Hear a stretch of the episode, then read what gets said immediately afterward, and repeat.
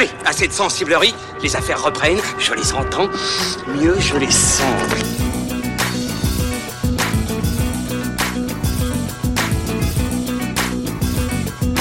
Qu'est-ce que c'est que ce foutoir, mon petit Bernard?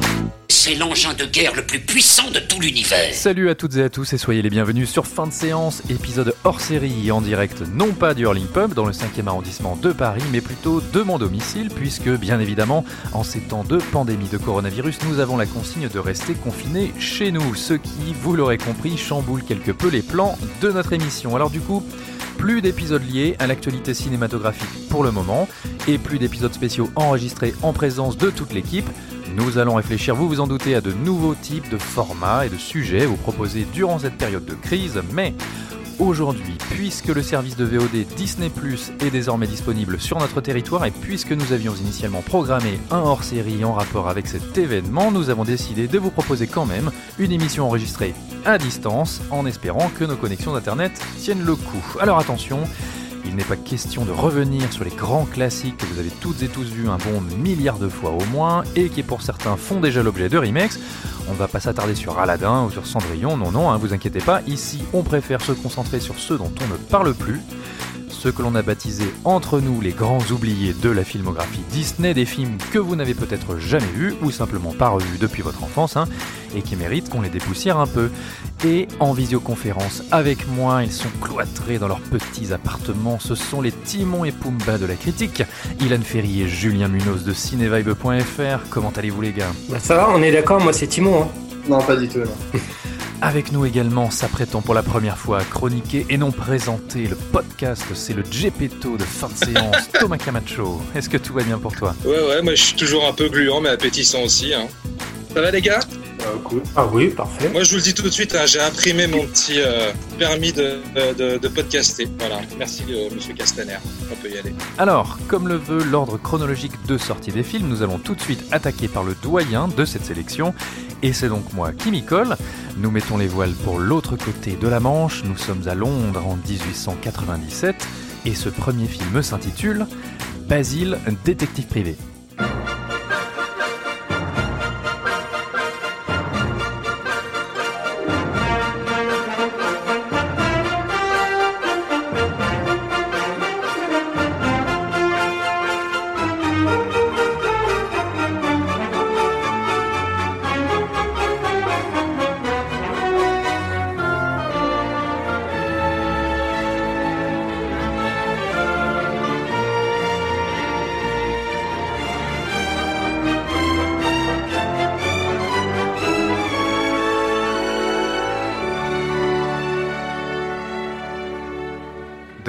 Mouse Detective pour son titre en version originale. Basile, le grand détective des souris chez nos cousins du Québec.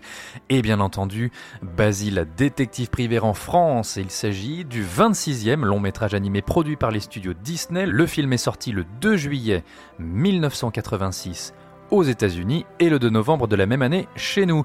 Cela fait donc plus de 30 ans que Basile est arrivé sur nos écrans, un peu moins si l'on compte un bref retour dans les salles en 1992.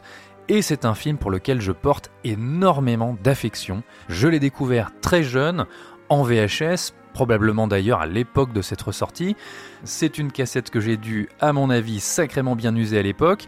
Et aujourd'hui, puisqu'il est disponible sur Disney ⁇ j'avais envie de revenir sur l'historique et les différents aspects de ce film qui me semblent un peu, et même soyons francs, carrément oubliés, parfois perçus comme un Disney mineur, voire anecdotique, et oui, certes, Basile Détective Privé n'a peut-être pas les moyens ou le panache des plus grandes productions animées du studio, et pourtant, et pourtant, mais quel plaisir vraiment de le revoir pour préparer cette émission, quel plaisir de réécouter son thème principal hyper accrocheur, mais ça, nous y reviendrons un peu plus tard. Car, pour le moment, je voudrais d'abord revenir sur les origines du projet, puisque le contexte dans lequel il apparaît est à mon avis fondamental pour mieux l'aborder et pour mieux le comprendre. En fait, il faut rappeler que le 25e et précédent long métrage animé Disney, Taram et le chaudron magique, était un gigantesque fiasco. La production a été très douloureuse, le box-office a été très douloureux lui aussi. Et en conséquence, une partie des équipes qui travaillaient sur le film s'est tournée vers un projet parallèle, développé un peu en sous-marin si vous voulez, pour leur permettre de canaliser toute cette frustration que leur inspirait le film Taram. Il leur faut un sujet donc plus dynamique, plus neuf et plus léger sans doute que cette épopée médiévalo-fantastico-féerique qu'est Taram et le chaudron magique, et le choix se porte donc sur Basil de Baker Street, un roman jeunesse américain de l'écrivaine F. Titus, transposant presque à l'identique hein, l'univers et la formule de Sherlock Holmes, mais dans un monde de souris. D'ailleurs, petite anecdote au passage, si le pendant rongeur du détective ne s'appelle pas Sherlock mais Basil, c'est que l'acteur britannique Basil Rathbone, que vous avez peut-être vu dans le Robin des Bois classique avec Errol Flynn, avait déjà incarné autrefois, et ce dès la fin des années 30 jusqu'au milieu des années 40, le personnage de Sherlock Holmes au cinéma. Donc voilà, l'écrivaine lui rend cet hommage, et d'ailleurs les équipes de Disney feront de même en intégrant carrément la voix du comédien pourtant décédé depuis des années, lorsque l'on aperçoit la silhouette du véritable Sherlock Holmes dans le film, alors ça ne dure que l'espace de quelques secondes à peine, hein, c'est dans une toute petite scène, mais donc comme quoi Disney était bien un précurseur en matière de résurrection d'acteurs morts au cinéma, mais bref, ça c'est un autre sujet. Je le disais, l'univers et la formule Sherlock Holmes donc, mais chez les rongeurs et chez les souris, nous ne sommes pas dans le Kingdom britannique, mais nous sommes dans le Mousedom, ou le Royaume, en version française, Basile, le grand détective des souris, habite donc sous la maison du véritable Sherlock Holmes des humains, dans les combles, et il pratique à peu près euh, les mêmes activités policières, il joue aussi du violon, il a le goût du déguisement, il fume la pipe, et il se lie lui aussi d'amitié avec un ex-médecin militaire revenu au pays, qui ne s'appelle pas ici Watson, mais Dawson. En fait, ce qu'il faut savoir, c'est qu'à l'époque de la sortie du film, la tendance est au retour des aventures de Sherlock Holmes sur les écrans. Nous avons tout d'abord, en 1984, vous vous en souvenez peut-être, la série télévisée avec l'acteur Jeremy Brett dans le rôle du détective. Nous avons aussi la formidable, la splendide, et vraiment j'insiste là-dessus, série animée du maître Hayao Miyazaki, Sherlock Hound, qui transposait déjà le personnage de Sherlock Holmes dans un monde d'animaux. Et enfin, en 1985 les aventures du jeune Sherlock Holmes dans Le secret de la pyramide du réalisateur Barry Levinson. Donc le contexte est tout à fait propice. Sauf que, à la tête de la compagnie, nous avons désormais deux personnages cruciaux, hein, vraiment, dans l'évolution du studio, à savoir le duo Michael Eisner et Jeffrey Katzenberg. Alors je ne vais pas m'étendre sur ces deux personnages durant cet épisode, hein, beaucoup l'ont déjà fait, beaucoup ont déjà écrit ou même podcasté sur leur héritage, disons, euh, contrasté. Hein. Mais simplement, après la débâcle qui a été Taram et le chaudron magique, les deux hommes vont, alors attention, sur les conseils de Roy Disney quand même, hein, il ne faut pas l'oublier, mais ils vont certes approuver le projet Basile, néanmoins ils vont imposer aux équipes du futur film un temps de production et un budget divisé par deux.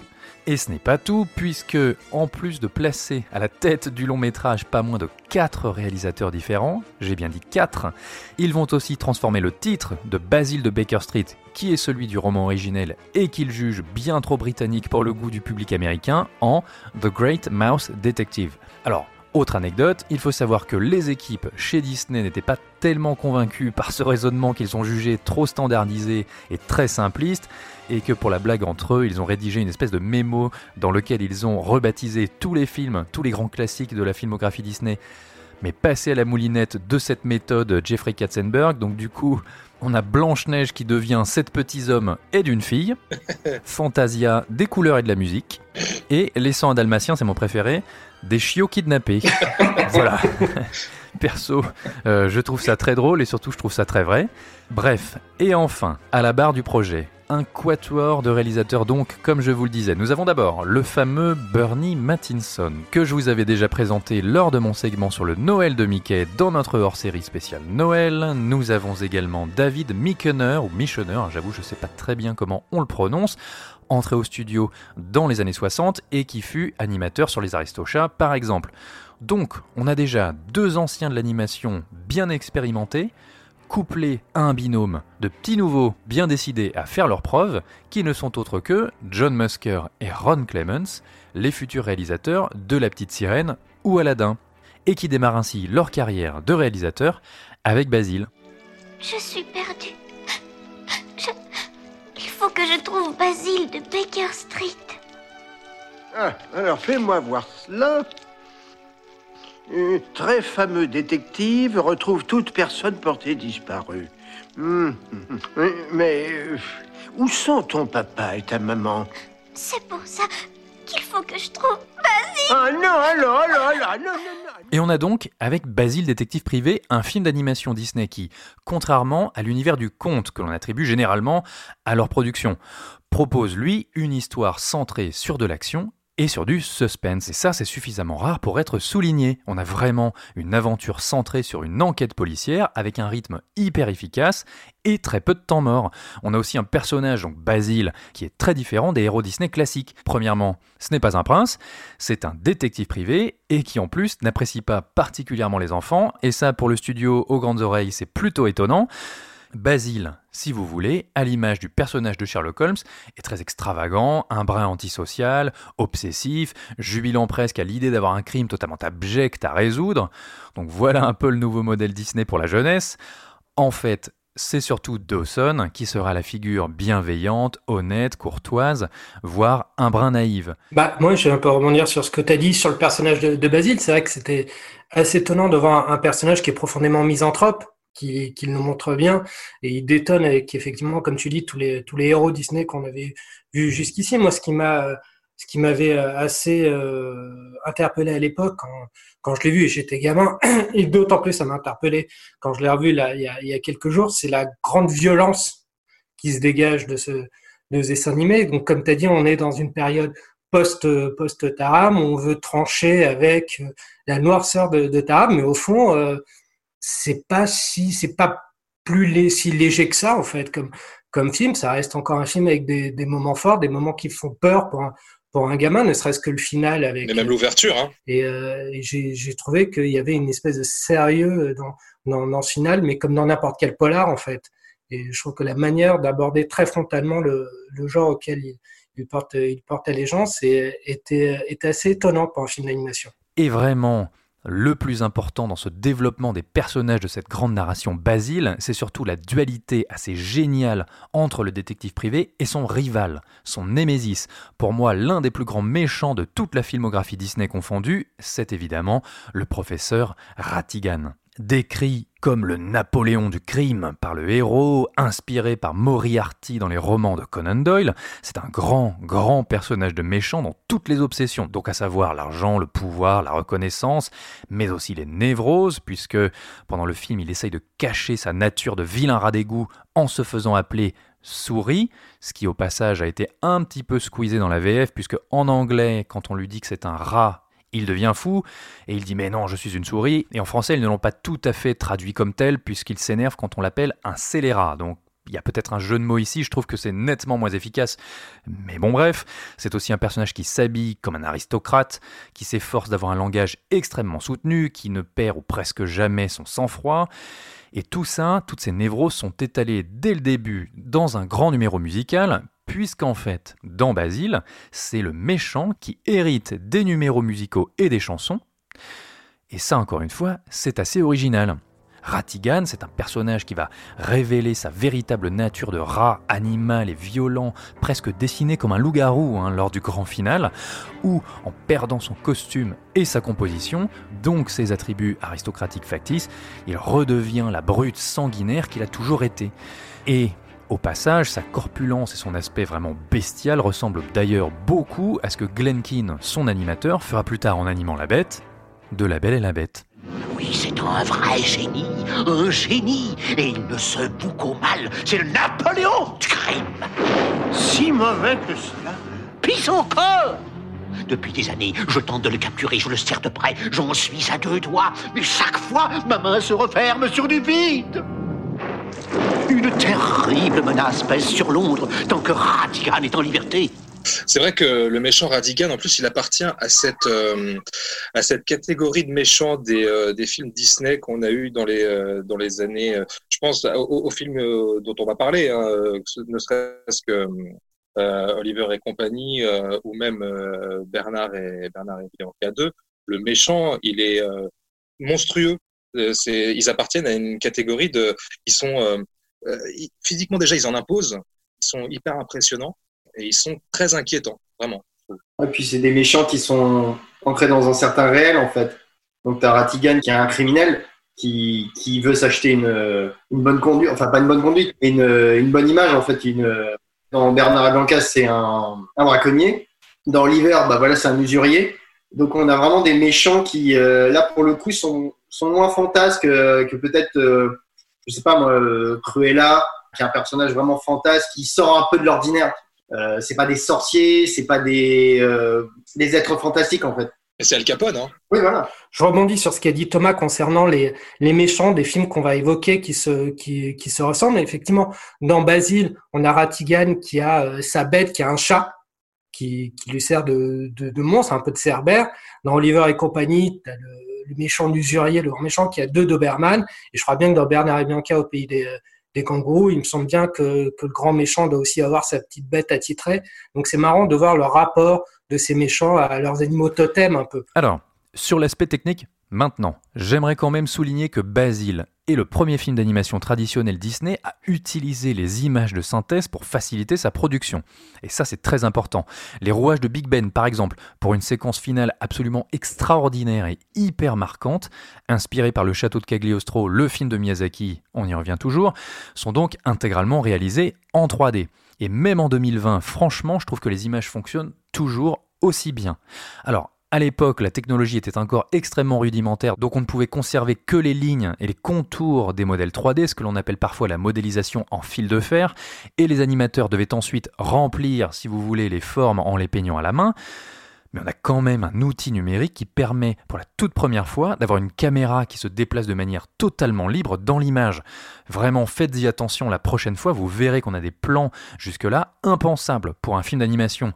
Et oui, bon, techniquement, c'est Taram et le chaudron magique, sorti en 1984, qui est le premier long métrage animé Disney employant ce mariage des images de synthèse et de l'animation à la main pour la séquence de résurrection de l'armée des morts, mais attention, premièrement, c'est une utilisation beaucoup plus limitée et surtout, ce n'est qu'au cours de son développement, voyant le travail des équipes sur le futur Basile, que le producteur du film Joe Hale a décidé de leur damer le pion et d'utiliser la même méthode.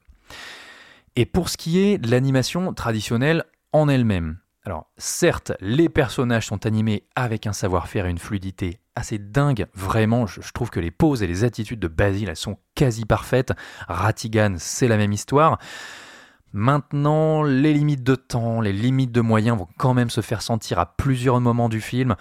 On a par exemple quelques décors parfois un peu grossiers. Je trouve qu'en plus, avec les copies HD aujourd'hui sur un grand écran, c'est pas toujours très heureux. Bon, j'imagine que ça ne gênera absolument pas les plus jeunes, hein, mais c'est vrai que pour un public adulte, avec un œil un peu plus exigeant, c'est déjà plus embêtant. Julien, non, toi, tu te souviens pas un peu de cette scène de Big Ben Elle t'a pas impressionné? Ah si, carrément. Bah, oui, moi, c'est une scène très marquante. Hein. Il y a, où tout d'un coup, il y a, bah, ouais, il y a cette, euh, déjà, il y a une ampleur, comme tu dis, avec l'animation, qui, euh, ces, grands mouvements de caméra qui, euh, qui vont avec cet espace, tout d'un coup, qui à l'intérieur devient presque abstrait.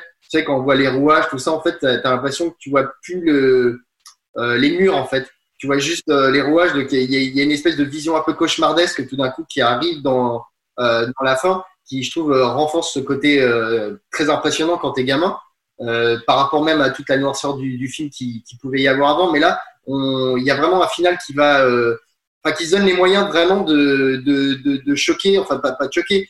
T'as, en fait, à la fin, c'est un duel au sommet en fait. On est sur Big Ben, euh, c'est l'affrontement final entre les deux méchants, euh, entre les, les deux antagonistes. Et euh, donc, ouais, y y a, l'animation là sert vraiment à, à, rendre ça plus grand que nature. Déjà, en plus du fait que déjà, ça soit juste deux souris, enfin une souris et un rat, qui sont au-dessus du, d'un des plus gros monuments de Londres. C'est ce que j'allais dire, c'est que moi, ce que j'adore dans, dans ce film, c'est, c'est la direction artistique qui déjà est très marquante, dans, ne serait-ce que dans les pro, toutes premières minutes de, du film avec ce Londres brumeux comme ça. Euh, et, euh, et, et c'est vrai qu'on n'a pas. Je, je, alors moi, je l'ai revu, je l'ai revu il y a quelques semaines, mais je, je vous me dites si je dis une bêtise, mais il n'y a pas tellement de scènes extérieures en fait. Et, euh, et pour le coup, il y a cette, euh, cette, cette, réponse justement de cette scène finale dans le, Big Ben avec euh, l'environnement euh, de, Londres sous la nuit, euh, sous la brume, qui, répond justement à cette ouverture du film. Et non, non, moi je, moi je suis très impressionné par, la direction artistique. Je trouve qu'elle est, est superbe. Ouais, ouais, ouais c'est un, un final très Hitchcockien, Hitchcockien en fait. Quand tu quand tu regardes bien avec la menace de la chute, avec, tu vois, on parle de côté vertigineux, ça peut faire penser à la mort aux trousses ou même la cinquième colonne euh, avec euh, le final euh, qui se passe au-dessus de la, statue de la liberté. Là, on a Big Ben, donc ça se rejoint. Et tu dis vertigineux, ce final avec Big Ben est d'autant plus vertigineux que les personnages sont des toutes petites souris et donc du coup forcément les environnements paraissent totalement démesurés, ce qui n'était pas forcément gagné puisqu'à la base ils avaient un moment envisagé de transposer ça dans un monde totalement anthropomorphe où en fait les animaux étaient à dimension humaine. Puis l'imagerie est très forte et encore une fois, je la trouve assez inédite pour un film de Disney. On est dans l'Angleterre des années 1890. Une grande partie du film se passe la nuit. On va dans les égouts, on va dans les tuyaux, on va dans une espèce de pub sur les quais. Enfin, c'est clairement des environnements qu'on n'associe pas à l'image d'un film Disney à la base. C'est aussi ça qui fait la grande force de, de Basile, c'est que malgré tout, il arrive à, passer les outrages du temps, on va dire, et des, des multiples filtres par lesquels par lesquels il passe. Et je pense que ça appartient aussi à son charme, ce côté, euh, on va dire, un peu manuel, un peu rudimentaire. Donc moi, ça m'a absolument pas gêné.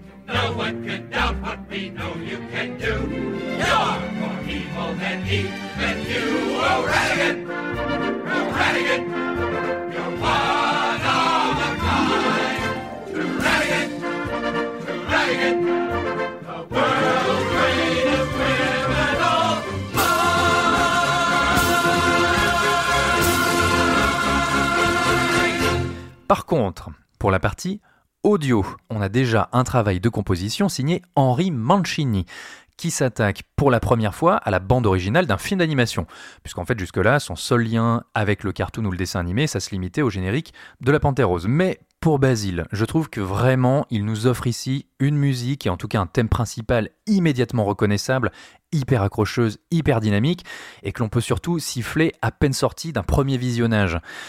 Et il faut savoir que ces premières compositions du score, ces premiers jets, furent d'abord rejetés par Katzenberg, qui les trouvait trop vieillottes à son goût, et encore une fois, pas assez séduisantes pour un public américain, et du coup, il voulait caser à la place Madonna ou Michael Jackson. voilà.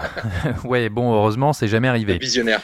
Et on a enfin, dans la partie audio, un casting de voix en version originale comme en version française absolument remarquable.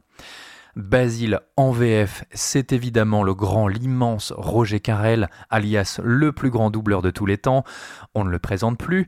Et pour le professeur Ratigan, on a en version originale la voix de Vincent Price, donc acteur depuis la fin des années 30, redécouvert par une très jeune génération par le culte que lui vouait autrefois Tim Burton. Vincent Price qui s'amuse ici mais comme un fou, je trouve qu'il apporte un esprit pervers, malicieux, diabolique au personnage, c'est tout simplement génial. J'adore son doublage, c'est plein de nuances, de subtilités, vraiment j'adore son travail sur le personnage de Ratigan. Après, c'est vrai que pour un Français ou une Française qui ont découvert le film avec la VF et la voix donc de Gérard Rinaldi, ça peut déranger un peu d'entendre en anglais la voix d'un comédien qui a déjà 75 ans. En fait, c'est vrai, on entend que c'est la voix d'un homme qui n'est plus tout jeune. Donc au début, ça peut choquer un peu. Sauf que Gérard Rinaldi, qui fait un très bon travail, hein, il n'y a rien à dire, il a une très belle voix et sincèrement, je trouve qu'il chante mieux que Vincent Price, mais il apporte, je trouve, une touche beaucoup plus attendue, beaucoup plus classique au personnage de Ratigan, presque stéréotypé. Il est très charmeur, mais il est surtout très viril, il a une voix très grave. Et cette virilité, je trouve qu'elle apporte beaucoup moins de nuances et beaucoup moins d'originalité dans l'interprétation du personnage. Alors qu'avec la voix de Vincent Price, pour ce physique de personnage, c'est complètement inattendu, c'est très surprenant. On a une espèce de décalage qui rend Ratigan encore plus fourbe, encore plus sournois, euh, encore plus bizarre et surtout beaucoup plus distingué ou faussement distingué en tout cas. Et rien que pour ça, je vous conseille vraiment de prêter l'oreille à ses petites mimiques, à ses rires et surtout à son travail sur le souffle et sur la respiration. C'est assez dément. Vraiment, il a un côté, mais je l'ai dit déjà, fourbe et machiavélique. Personnellement, je trouve que c'est hallucinant son travail sur le personnage. Thomas, tu voulais dire un truc? Oui, moi je l'ai jamais vu, euh, je l'ai jamais vu en VO ce film. Euh, pour le podcast, je l'ai revu euh, en VF également. et moi, je suis un grand fan de, de Rinaldi. Je trouve que je suis pas d'accord avec toi hein, sur le, sur le sur les différentes tonalités de sa voix. Je trouve au contraire que il, joue vachement avec ça en fait. Et il, il a, tu, tu, parlais du côté du côté pervers je ressens tout à fait ça, moi, dans les intonations de sa voix. Je trouve qu'il joue vachement avec tout ça. Et, euh, et euh, moi, je, trouve que c'est un doublage euh, Vraiment parfait. Vraiment Non, mais c'est un doublage solide, mais après. Mais, coup, faut- peux- mais j'ai mais j'ai pas vu, j'ai pas vu, euh, je l'ai pas vu en VO, donc euh, j'ai pas d'éléments de comparaison. Voilà, tu peux pas comparer. Euh, oui, tu, tu disais, tu, enfin, moi, je l'ai, euh, je l'avais découvert, je l'avais découvert en VF, donc avec la voix de, de Gérard Rinaldi, et là, je l'ai redécouvert en VO. C'était la première fois que j'entendais la voix de, de Vincent Price, et je trouve qu'il y a une énergie dans, dans son interprétation. Euh, t'as pas l'impression, en fait, t'as pas l'impression que, ce- que, que c'est que c'est Vincent Price. Enfin, t'as pas l'impression que c'est Vincent Price avec un âge déjà avancé. T'as, t'as effectivement, t'as, t'as quelqu'un qui s'amuse comme un petit fou, qui, euh, qui apporte. euh, voilà, une, une énergie, un truc très, euh, euh, je dirais, euh, communicatif. Euh, Il y a effectivement toutes ces petites nuances, un mélange à la fois de perversion, de côté à la fois pervers, dandy, euh, très très élégant, machiavélique, enfin toutes ces petites nuances dont, tu as parlé qui sont et qui donnent encore plus de couleur au personnage. Je, pense que c'est ça aussi qui est important, c'est cette couleur que donne Vincent Price au, au- personnage. Et j'ai redécouvert Ratigan euh, avec, avec la voix de Vincent Price et je trouve que ça lui donne encore un autre coffre, une autre ampleur. Marvelous performance.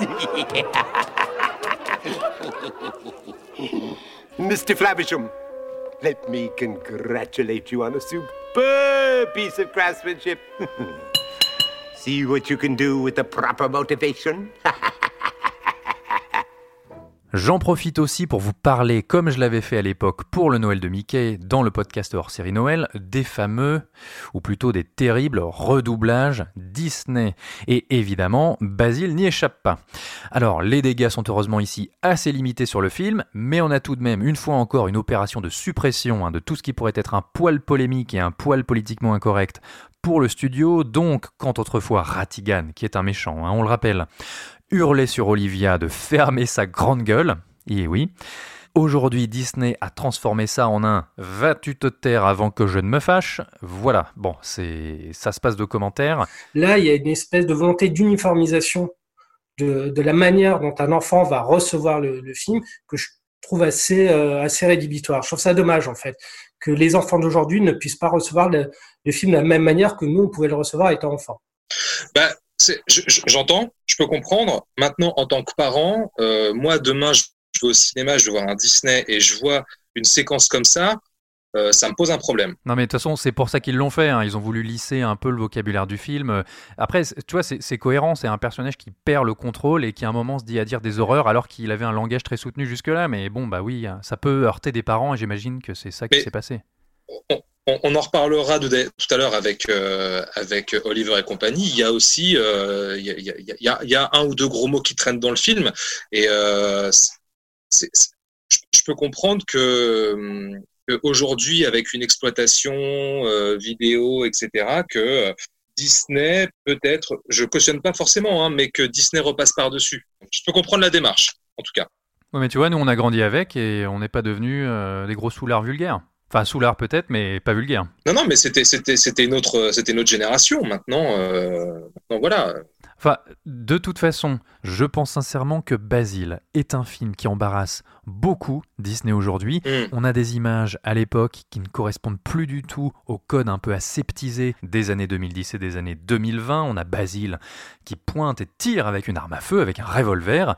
On a Ratigan qui envoie l'un de ses hommes se faire dévorer vivant par son chat. euh, J'ai un trou de mémoire, je crois qu'elle s'appelle Félicia. Et on a un plan final hyper violent qui comprend une hache, une arbalète, une enclume, un revolver pour pulvériser Basile et l'écrabouiller. Et surtout, on a un numéro de cabaret qui s'intitule Let Me Be Good to You, qui déjà à l'époque avait fait grandement polémique. C'est une scène qui paraît très adulte et même très sexuée, qui parle d'alcool, qui parle de bière pendant que la chanteuse se dénude sur scène et Dawson, Buvez vos bières, elle dit. qui est complètement ivre, monte et danse avec elle. Et puis ça clope, ça clope beaucoup hein, dans ce film aussi. Ouais, ça fume à mort, mais encore une fois, bah ouais, bah c'est des méchants, c'est dans un rade pourri des quais de Londres, euh, près des égouts, euh, ça paraît tout à fait logique, et je pense que gamin, ça nous choquait pas du tout, tu vois.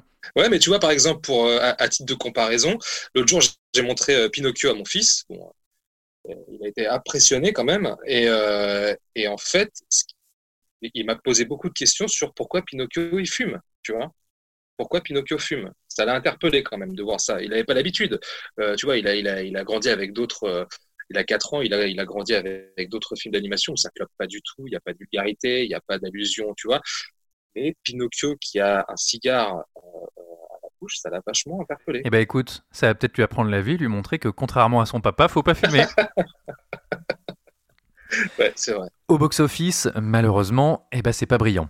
On a en plus la même année la concurrence d'une autre souris qui va faire, elle, un malheur dans les salles américaines. C'est évidemment Fievel pour Fievel et le Nouveau Monde de Don Bluth et Steven Spielberg. Donc c'est un peu la catastrophe, sauf que attention, puisque la critique est quand même assez bonne et que le budget de base était extrêmement réduit, on a un film qui malgré tout eh ben, va rapporter de l'argent. Et ça, à une époque où les financiers chez Disney voulaient purement et simplement fermer le département animation et mettre toutes les équipes à la porte, eh ben, ça va devenir un argument pour relancer doucement la machine. Donc, s'il y a vraiment un aspect à retenir de la production et de la sortie de Basile au cinéma dans les années 80, c'est que pratiquement à lui seul, il va sauver de la faillite le cinéma d'animation Disney.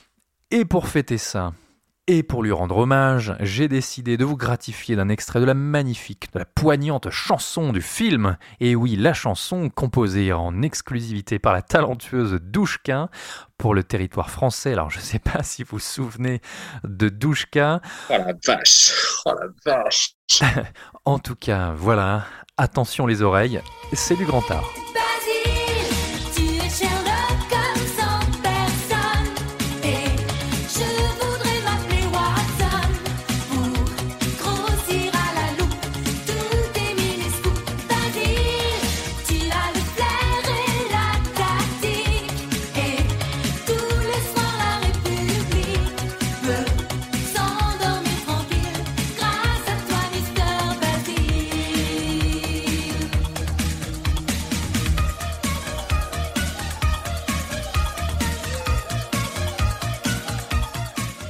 Voilà, ça c'était pour régaler vos oreilles euh, d'une magnifique composition française, messieurs. Et je suis aussi très content. Merci voilà. Pierre, merci. De, de rien, de rien, ça me fait plaisir.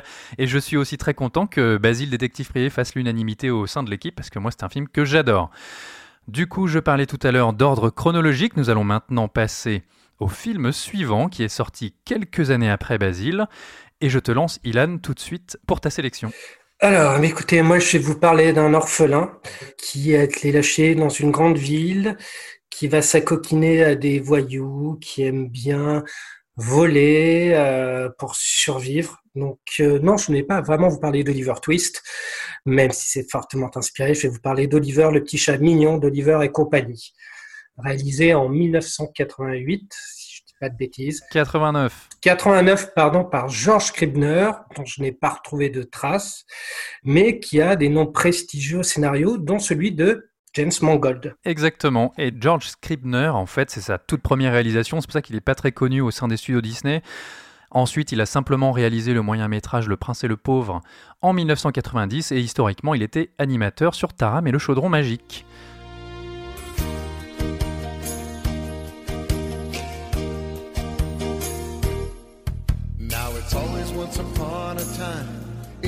York City. It's a big old battle, tough old town, it's true. But beginnings are contagious there. They're always setting stages there. They're always turning pages there for you. Ain't it great the way it all begins in New York City?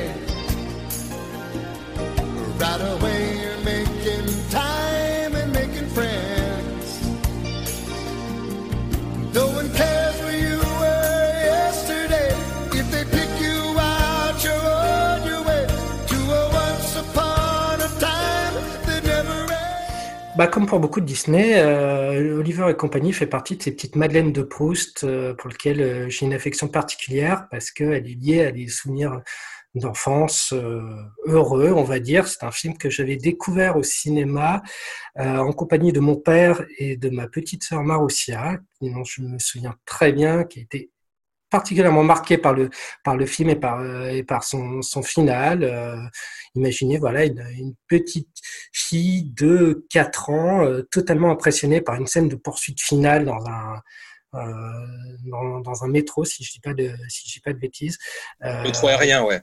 métro aérien, euh, mettant en scène euh, des animaux euh, en danger. Donc euh, voilà, Oliver et compagnie, c'est c'est cette petite Madeleine Proustienne dont j'aime euh, j'aime me souvenir et euh, que j'ai que j'ai en tête euh, à chaque fois, à la fois pour pour ses chansons, pour euh, pour la manière dont elle exploite son, son décor qui est, qui est New York, parce que comme on le disait tout à l'heure, Oliver et compagnie, c'est une réinterprétation du Oliver Twist de, de Charles Dickens, mais situé dans le New York contemporain. Donc à l'époque, c'était New York des années 80, le, New York des yuppies, New York, euh, l'Amérique, euh, l'Amérique de, de Reagan.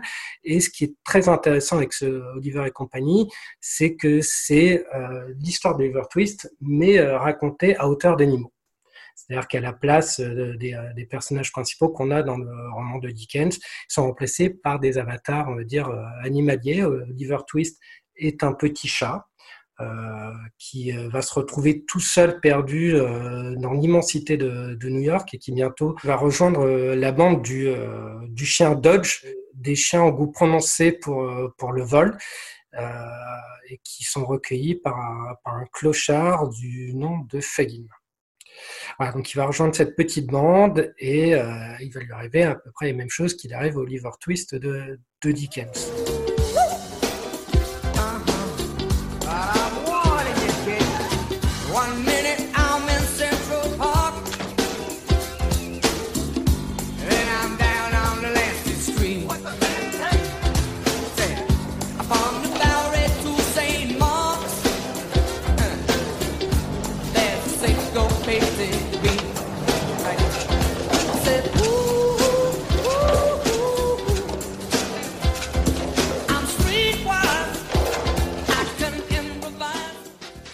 Donc ce qui est, intéressant avec, euh, avec Oliver et compagnie, c'est à la fois sa réinterprétation du, euh, roman de, Dickens, son exploitation euh, de New York, son exploitation géographique en tant que décor. Alors, à l'époque, moi, quand je l'ai vu enfant, je ne pourrais pas dire si en termes de topographie, Oliver, Oliver et compagnie était, euh, était exact, mais c'est vrai que quand on le redécouvre, on se rend compte qu'effectivement, euh, chez Disney, ils ont fait un, ils ont fait un très beau, ils ont fait un très beau boulot. Tu sens qu'ils sont allés plusieurs fois à New York, que les, euh, que les repérages euh, sont, euh, euh, sont, sont exacts.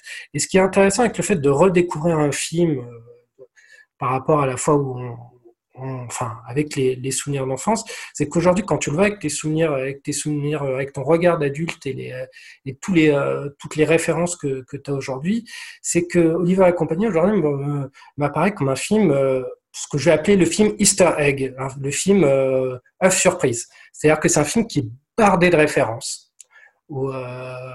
À différents Disney, il y a beaucoup de références au sein dalmatien, il y a des références, euh, il y a des références à la Belle et Clochard, il y a même une référence à Basile détective privé. Tout à fait, il y a un portrait de Ratigan caché dans les décors. Ouais, tout à fait. Donc c'est ça qui est, qui est, qui est très drôle dans, dans l'hiver et compagnie, c'est que euh, c'est un peu le, on va dire le, le, le point d'orgue du euh, du cinéma animalier, si je puis dire, de, de- de Disney. C'est un film synthèse pour moi, et je, l'ai- je, trouve très intéressant de le redécouvrir comme ça. C'est-à-dire qu'on le découvre avec des yeux d'enfant et on le redécouvre avec des yeux de, cinéphile, et ça donne euh, ça donne un, un tout autre euh, un tout autre éclairage sur, sur ce film. Disons, ce qu'on peut rappeler quand même sur le côté animalier du film, c'est que ce n'est pas ce que faisait Basile Détective Privé avec des souris qui sont debout, qui sont habillées, qui se comportent comme des êtres humains. Là, c'est vraiment un retour à ce qu'avaient fait autrefois les 101 dalmatiens ou les aristochats, c'est-à-dire des animaux sur quatre pattes qui vivent aux côtés des humains, mais qui s'expriment, euh, qui, Mm. ont, qui vivent des aventures, etc. Oui, c'est une aventure animalière. Voilà. Et sur le côté new-yorkais, si mes souvenirs sont bons, alors peut-être que je dis une bêtise, mais il me semble que c'était vraiment ça, c'est qu'à l'origine, c'était pas du tout prévu de faire un film qui se passait à New York. Mais Michael Eisner et Jeffrey Katzenberg, toujours dans leur envie de séduire un nouveau public, d'apporter une pseudo-modernité, étant eux-mêmes des New-Yorkais, ont vraiment insisté pour que le film se passe à New York, une ville voilà, qu'ils appréciaient particulièrement. Et c'est ça qui aurait créé cette envie de recréer cette ville qui est encore une fois euh, très bien représentée, mais avec beaucoup de 3D. C'est-à-dire que Basile est passé par là avec euh, les images de synthèse, et là, toutes les voitures, les taxis, les métros, les tunnels, énormément d'éléments de décor, tout est en images de synthèse. Peut-être parfois un peu plus voyante. Je trouve que les voitures, par exemple, sont clairement très angulaires en, en 3D de l'époque. Oui, mais c'est cohérent avec le décor, en fait. Parce que tu, te perds dans ce, New York qui est, assez labyrinthique et qui est fait que de, que tôle et qui est quelque chose d'assez humain au final, d'assez anonyme et de très, euh, de- comme on dit, oui, de très sharp, comme ils disent euh, en anglais. Je m'exprime beaucoup comme Jean-Claude Van Damme en ce moment, désolé. Euh, mais euh, je trouve qu'il y a ce côté un peu inhumain, un peu anonyme, qui, est parfaitement retranscrit par, les décors et ce, côté très, très géométrique en fait. Oui, alors Oli- Oliver et compagnie, moi, c'est pas un film avec lequel j'ai grandi, vraiment. Je l'ai vu, je l'ai vu très très tard. Euh, je l'ai découvert, euh, je sais pas, je devais avoir 12, 13, 14 ans peut-être. Là, là, je l'ai revu, je l'ai revu pour euh, pour le podcast. Effectivement, on, ressent bien toute la- l'atmosphère très hyper speed de, New York. Je trouve que c'est assez bien retranscrit. Notamment notamment les docks, euh, les docks où se trouve justement le le, le, le bateau avec tous les animaux. Euh, voilà, le, le New York by Night, euh, ça, euh, ça sent effectivement le New York des années euh, 80, 80, fin des années 80, début des années 90, un New York qu'on a pu Un peu crado, un peu fumeux, avec Ouais, des plaques d'égout. Ouais, euh. ouais, les, ouais, ouais, y a, c'est, c'est, c'est- les, les trottoirs sont dégueulasses. Enfin, tu vois, ça pue, ça se sent. Euh, je trouve que assez, c'est assez bien retranscrit. Euh, maintenant, le, le seul souci que j'ai avec ce film, moi, c'est euh, l'animation qui est assez statique, en fait. J'ai, un Ouais, petit peu ça, de mal avec ça. c'est compliqué. Euh, néanmoins, je trouve que le, le, le personnage d'Oliver est hyper attachant en fait. Hmm. Et il est, il est, il est très touchant, très touchant, très tendre. Très mignon. Et, et même sa, relation avec avec Jenny. voilà, je veux dire, le film ne fait qu'une heure et quart, mais il y a quelque chose déjà qui, qui est hyper hyper touchant. Voilà, c'est ce que je retiens. Je, je t'interromps une seconde. Jamie, il faut rappeler, c'est la petite fille qui veut adopter Ouais. Oliver, comme Oliver Twist se faisait adopter par une famille riche. Et là, Jamie vient d'une famille new-yorkaise, du, je sais pas, Upper East Side ou quelque chose Mm. comme ça, qui est très très Donc, fortuné. euh, donc voilà, mais après, le- je trouve que la bande, euh, la bande de Roublard aussi euh, fonctionne plutôt bien. Mais voilà, le seul bémol que j'ai, c'est au niveau de l'animation, que je trouve un peu, un peu figé, quoi. Roublard doublé en version française en VF par euh, Patrick Poivret, si je dis pas de bêtises. Bien sûr, Bruce Willis. Dis donc, T, tu crois que tu supporteras cette chipie Tu paries? Hé T'as du chien Pour un chat On gardera une place au chaud dans la bande. Vice-président des affaires du beau monde. Un de Ce qu'il faut savoir pour l'anecdote, c'est que euh, jusqu'à Oliver et compagnie, le doublage VF était fait en France et distribué pour tous les films francophones. Or, Oliver inaugure pour la toute première fois un doublage québécois, donc big up à nos cousins du Québec si jamais vous nous écoutez. On a un personnage donc de Dodger en anglais, Roublard en version française et Larsouille au Québec, qui et voilà, pour la première fois, un doublage propre avec leurs acteurs, avec leurs comédiens, avec leurs accents locaux, avec des chansons qui sont évidemment différentes. En fait, le truc, c'est que. euh, Bon, forcément, je suis allé voir le film en version originale, puisque je préfère nettement la version originale. Je suis quand même allé réécouter la VF et la version québécoise. Et euh, c'est très intéressant d'avoir deux versions françaises, parce que je trouve que les chansons en, Québec, enfin, en français du Québec sont nettement plus respectueuses de la version américaine. Je trouve que les chansons en français de l'Hexagone sont vraiment dégueulasses. Enfin, ça, c'est mon point de vue. Je les trouve très, très ratées. Au Québec, elles sont carrément cool. En français, c'est un peu ringardos. Je suis de la Rock Generation ouais, ouais. et tout. Franchement, ça le fait pas. Après, par contre, je trouve que le doublage des voix françaises en France euh, est un peu plus efficace. Et surtout, euh, Oliver et compagnie inaugure autre chose. C'est la première comédie officiellement hein, la première comédie musicale Disney. C'est-à-dire que autrefois, les films Disney étaient des films avec de la musique. Les personnages parfois se mettaient à chanter. Là, on a une véritable comédie musicale selon les codes de la comédie musicale. C'est-à-dire qu'il pleut, les personnages se mettent à chanter parce qu'il pleut, euh, et euh, toute la rue rentre dans une chorégraphie générale. Si tu veux, la chanson Hmm. est un outil au service de la narration, pas juste une petite pause. Et moi, je suis pas forcément toujours très fan de la comédie musicale Disney. Et là, du coup, euh, pour moi, c'est un peu le début de la catastrophe. Hmm. Mais c'est vrai que, comme tu le disais, Thomas, parfois l'animation en arrière-plan, notamment les personnages humains, euh, je trouve c'est limite honteux en termes techniques. Mais tu l'as rappelé, les chiens, le petit chat, ils sont extrêmement attachants. Eux, pour le coup, ils sont extrêmement bien animés. Roublard, je trouve qu'il est assez cool, même si c'est un petit peu de la redite euh, du clochard dans La Belle et le Clochard. Mais euh, là, tout de suite, on a aussi le personnage de Tito, Oui, qui est assez, qui est assez rigolo. Doublé par Teach Marine en anglais. Doublé par Teach Marine en anglais et par. euh, Ah mince. c'est Gérard Hernandez. Ouais. Gérard Hernandez en français, qui est, qui est franchement marrant. Parce qu'on a un groupe de chiens qui est très stéréotypé. T'as le britannique un peu euh, prout-prout euh, qui aime Shakespeare. T'as le grand benet euh, danois bête. Oui, oui, oui. Rita, qui est l'espèce de rebelle. euh, tu vois, c'est bon, ils sont assez chouettes ces personnages-là. Julien, tu voulais intervenir? Bah oui, pour vous dire comment j'ai découvert le film, peut-être, non? Vas-y, vas-y. Ah bah, moi, c'est- bah, ça va être un cas de, configuration comme euh, Ilan, hein, parce que j'ai vu le, le film en salle à l'époque. Eh ben, Euh, j'ai été, c'est mon père qui m'y a emmené après l'école. Et euh, moi, c'était un, bah, un film ouais, pour lequel j'avais une grande affection dans mon enfance, parce que euh, moi, j'avais la peluche Oliver à l'époque. C'était ma dernière, Non, c'est c'était mignon. ma dernière peluche avant que je devienne un grand et qu'il a fallu que je l'abandonne. Après, tu vois, c'est le monde adulte, tu deviens un salaud, tu abandonnes les petits orphelins. le traumatisme. Donc moi j'avais un bon souvenir du film pendant très très longtemps. Euh, ça, me- ouais, je- c'est- ça me fait, j'avais un, le fait de penser à Oliver, me- il y avait un effet de nostalgie qui marchait à fond. Et il y a quelques années, je l'ai revu. je- ça doit faire un moment que je l'ai revu. Euh, bah, j'étais déçu en fait. Je, je trouvais le film, euh, Ouais. il y avait plus la même magie qu'étant gamin en fait. Donc, ce qui fait que je suis resté sur un état euh, déceptif en fait à- par rapport au film. Je me suis plus attaché au personnage d'Oliver. Je le trouvais même limite un peu casse-couille à l'époque. j'ai pas, en fait, j'ai pas énormément de choses à dire dessus négativement, mais ni positivement en fait. De, de, de mon dernier, de ma dernière vision en fait, de mon souvenir.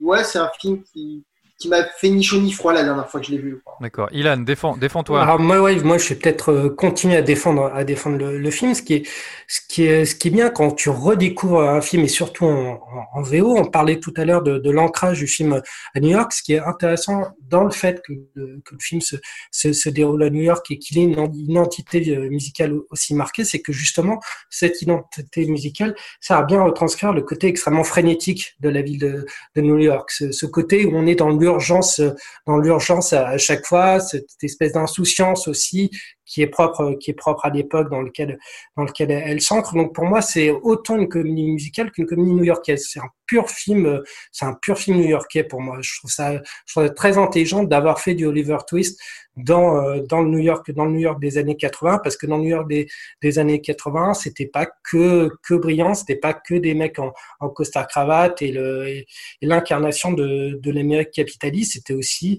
euh, des euh, des coins crades avec une, une extrême pauvreté, avec euh, on a ce personnage euh, de Sykes, donc euh, l'espèce- le grand méchant l'usurier, qui exploite euh, le, le personnage de Fagin, qui un, qui est un clochard. Donc là, tout de suite, cette espèce de, de rapport de lutte des classes, euh, qui est aussi très symptomatique de, de, de l'Amérique des, des, années 80, où c'était les plus puissants qui devaient, euh, qui devaient écraser les, les plus faibles.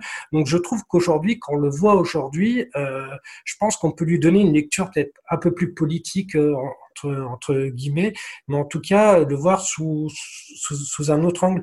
Et, euh, et moi, ce qui m'a surtout d'autant euh, d'autant plus, c'est euh, ben, c'est la musique de Billy Joel. Moi, je suis un grand fan de Billy Joel, pianoman, et, et le voir prêter sa voix à, à Dodger et écrire les chansons d'Oliver et compagnie, euh, moi, j'ai pris un vrai plaisir à les écouter.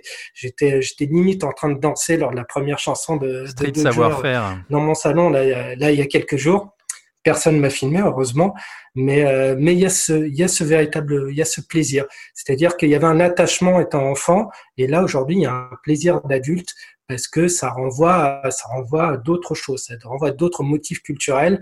Euh, voilà, j'étais pas fan de Billy Joel étant étant gamin, forcément c'est c'est quelque chose que j'ai que j'ai acquis en, en, en grandissant. J'étais pas fan non plus, j'étais jamais allé à New York, mais euh, depuis je suis allé à New York, donc j'ai retrouvé des choses, des motifs. Des... J'étais pas non plus fan de comédie musicale. Enfin, donc il y a plein de choses qui qui aujourd'hui font que Oliver et compagnie, c'est un film que je continue d'aimer, mais pour d'autres raisons. Moi, ce que j'aime bien dans les films Disney, ou en tout cas dans les grands films Disney, c'est ce côté complètement intemporel. C'est le film que tu peux revoir à n'importe quelle, quelle époque et qui a cet aspect de conte euh, magique. Et qui peut se regarder avec les yeux d'un enfant de 2020 comme les yeux euh, d'un enfant autrefois dans les années 80. Or, je trouve qu'Oliver et compagnie est quand même très très marqué, très ancré dans son époque. Alors en soi, c'est pas forcément un mal, il parle de New York dans les années 80, ça peut paraître logique, mais il y a quand même pas mal de références, une certaine imagerie, euh, un- une façon de faire les chansons qui aujourd'hui me paraît parfois un petit peu ringarde, tu vois. Enfin, je sais pas ce que t'en penses, mais il y a des trucs qui aujourd'hui me paraissent un peu euh, limite quand on le revoit aujourd'hui, et qui n'est pas le cas de films Disney qui ont été faits dans d'autres époques, mais qui étaient arrivés à avoir ce côté universel. Parce qu'il y a un parti pris aussi de, de s'ancrer dans une culture extrêmement marquée. Donc, encore une fois, l'Amérique des, des années 80, les années 80, euh, c'était bien dans les années 80, maintenant c'est un peu ringard. Euh, donc, il y a toute cette imagerie qui est, qui, qui est exploitée. Je pense manque de recul aussi par rapport à ça, parce que le film a été fait dans l'instant et, dans, et je pense dans des, dans, même dans, dans une certaine urgence Ouais, tout à fait. qui, qui ne permettait pas aux créateurs d'avoir euh, d'avoir un véritable recul sur, sur ce qu'ils faisaient. Mais soit on peut trouver ça ringard, soit on peut estimer que ça participe au charme du film. Moi, je trouve que ça participe encore au charme du film. Ça montre, euh, ça montre un, New York euh, un peu, un peu fantasmé, mais que, mais que j'aime bien au fond. Donc, euh, mais bon, c'est vrai que euh, y a d'autres films dont j'ai les, titres m'échappent et qui, euh, qui restent extrêmement symptomatiques de leur époque et euh, qui ont vraiment mal vieilli. Je trouve que euh, de tous ces films-là, Oliver et compagnie, peut-être l'un de ceux qui ont le moins mal vieilli. Stuff boring, man. Come on, let's watch some boxing, man. I want to see some action. hey, Frankie, ¿qué pasó, man? You're getting slow, man. Et, alors du coup, je, te, je vous lance sur autre chose. Moi, j'ai été frappé, alors je disais, par l'emploi des armes à feu dans Basile. Je pense que d'ailleurs, s'il y a une des grandes thématiques qu'on peut dégager de toute notre sélection, c'est c'est les Disney avec des armes à feu. Euh, là, on a le personnage de Sykes, le méchant, qui est, alors déjà, je trouve pour un méchant Disney, bon, faut le dire, totalement oubliable. Enfin, je pense que personne ne cite jamais ce personnage-là. Mais par contre, qui est un méchant hyper réaliste. Voilà, comme tu l'as dit, un usurier, un prêteur sur gage, pratiquement un mafieux. Euh, alors, avec une introduction vraiment dingue, je trouve, dans sa voiture, avec les fenêtres qui se baissent. Ça, pour le coup, ça marche très bien. Après, je trouve qu'il devient un petit peu plus cartoonesque, c'est dommage. Mais qui est un personnage un peu inédit chez les méchants Disney. On n'en trouve pas des mecs aussi sobres, finalement. Et avec euh, des motivations. euh, C'est de Doberman aussi. Ouais, hein. avec ses deux Doberman et puis des motivations extrêmement basiques. Il veut juste de la thune et c'est un, et c'est un salaud. Et à un moment, il sort un flingue.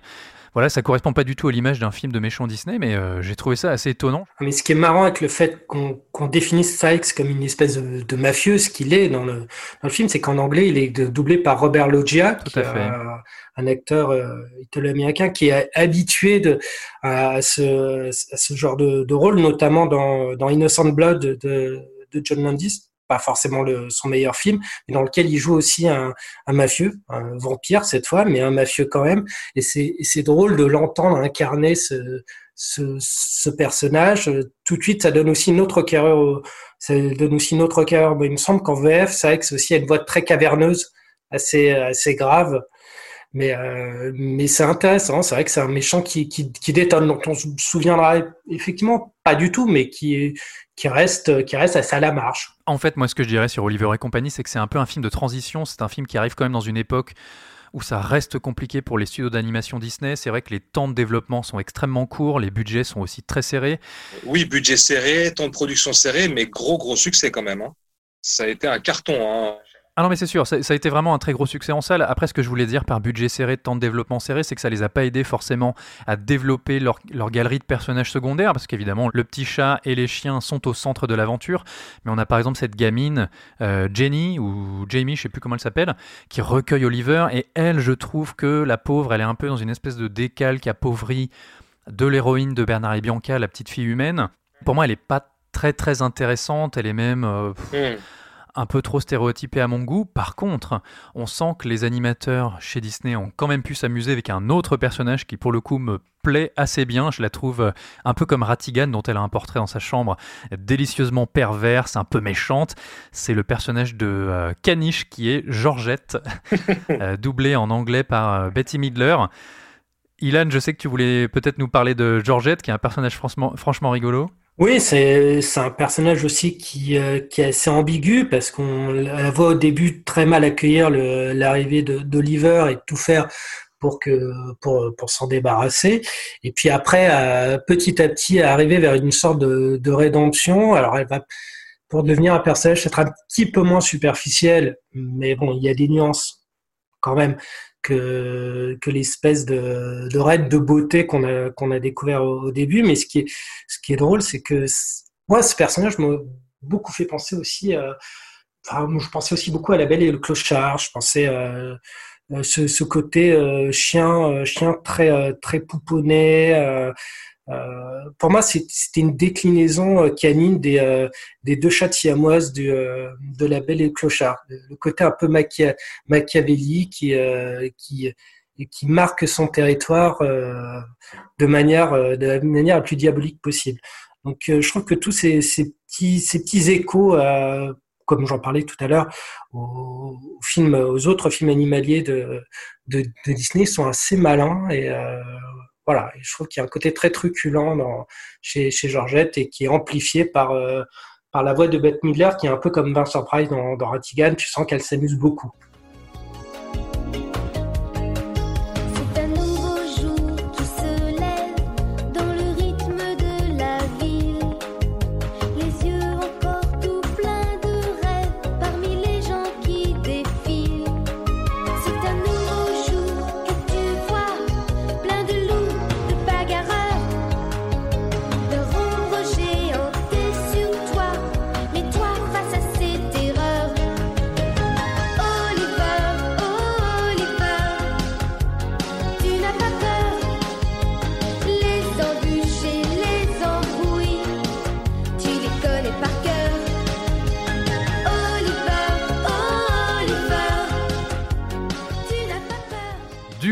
Changement de, changement décennie, puisque nous quittons 1989 pour enchaîner en novembre 1990. Et c'est Julien qui va nous parler du film suivant. Je t'en prie, Julien, à toi. Bah, on ne fait pas que changer de décennie, en fait, on va changer carrément de continent, puisque je vous emmène euh, en Australie, en compagnie de Bernard et Bianca, donc qui est euh, Bernard et Bianca au pays des kangourous, qui est donc la suite du fameux Les Aventures de Bernard et Bianca, de, le film de 1977, qui avait été un énorme carton, euh, en tout cas chez nous, à l'époque, puisque le film s'était octroyé la première place du box-office devant Star Wars et James Bond. de- la guerre des étoiles, oui. On est en mode nostalgique, donc on va dire les titres de l'époque. Donc, euh, la guerre des étoiles, monsieur.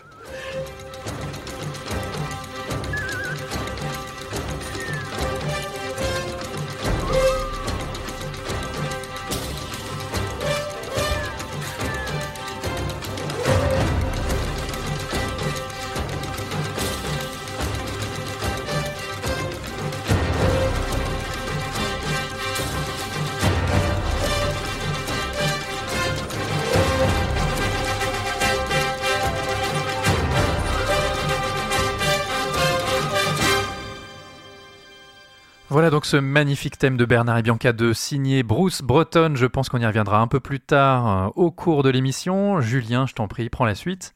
Bah donc, euh, Bernard et Bianca euh, au pays des kangourous est donc la suite de Les Aventures de Bernard et Bianca, qui ch- chez nous a été un, énorme succès euh, cette année-là, ce qui peut peut-être expliquer que Bernard et Bianca devient finalement la première suite officielle d'un classique de Disney, puisqu'il n'y en avait jamais eu avant. Voilà, c'est- la toute première fois que Disney sort au cinéma un numéro 2. Alors, c'est pas la seule raison, hein. c'est pas parce que c'était un succès en France que Disney a décidé de faire une. Non, non, mais pas en France, mais je pense que globalement, c'était un gros succès quand même. euh, En fait, le truc, c'est que aux États-Unis, effectivement, ça a été un très gros succès en salle. Après, le truc, c'est que euh, le film n'était pas non plus un espèce de classique indémodable que les gens avaient envie absolument de retrouver au cinéma. Mais d'un point de vue technique et d'un point de vue commercial, en fait, faut juste euh, dire que tous les assets graphiques, euh, tout le travail de préparation sur les personnages était encore dans les tiroirs de Disney, qu'une partie des jeunes recrues avaient fait leurs armes sur le premier film à la fin des années 70, et que les droits des personnages étaient toujours valables. Donc en fait, euh, il fallait absolument un film pour cette année-là, on faisait un film par an, et alors, euh, en toute logique, on s'est lancé dans quelque chose qui était a priori facile à mettre en place. Et euh, donc, on pourrait croire que euh, Bernard Bianca 2 euh, a tout de la, pour être un film de la période qu'on a évoqué tout à l'heure avec Basile et Oliver, en fait. C'est la période où où ça n'allait pas bien pour Disney et que son son hégémonie en fait dans le, la case du, du film d'animation était remise en cause. Euh, bah en fait là on non parce qu'on a comme on a changé d'air déjà euh, à cette époque-là parce que euh, juste avant était sortie la petite sirène. Mhm. Donc on est en plein dans la ce qu'on appelle la, la renaissance de Disney, donc euh, qui va de 91 à 99 officiellement. Moi j'aurais mis un peu plus tôt que 99, mais on est donc donc cette période où euh, Disney redevient le leader euh, total du, du film d'animation, du dessin animé comme on, on disait encore à l'époque, ou avec des, des succès énormes et euh, succès public et critique. Donc on a eu la petite sirène juste l'année d'avant qui avait relancé la machine. Et donc c'est Bernard et Bianca 2. Et alors moi, euh, pour être tout à fait honnête, j'ai pas choisi ce film-là parce que euh, c'est un film que j'adore ou euh, je veux même être, être un petit peu, euh, enfin je vais un peu tirer sur mon propre film en fait que j'ai choisi.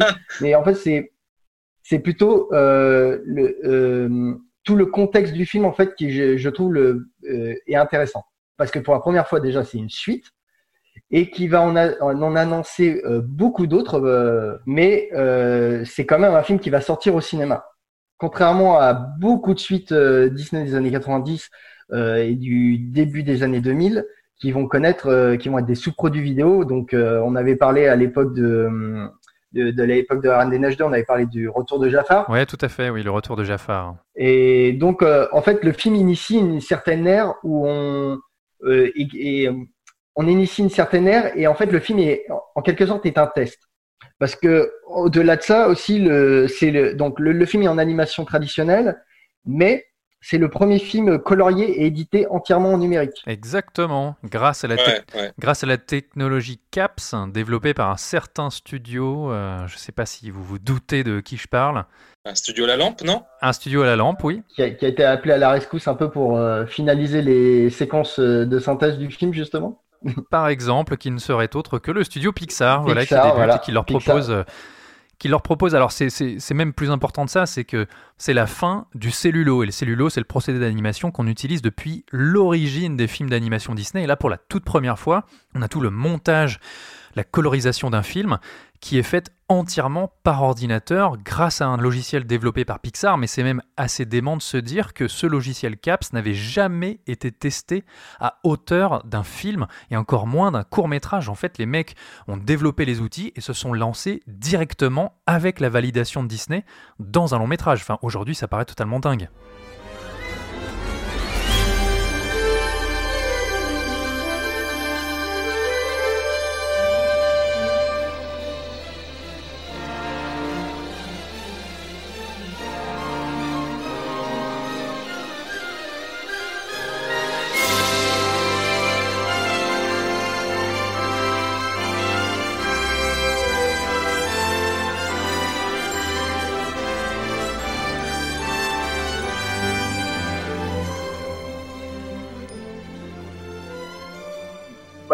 Déjà, je vais quand même euh, parler un peu du film en lui-même. Euh, Voilà, donc on est dans dans la période où euh, bah, le, public américain dé- découvre un peu l'Australie dans ces dernières années. On a eu la vague de réalisateurs australiens comme Russell euh, le réalisateur des Highlanders qui venait faire des films aux États-Unis.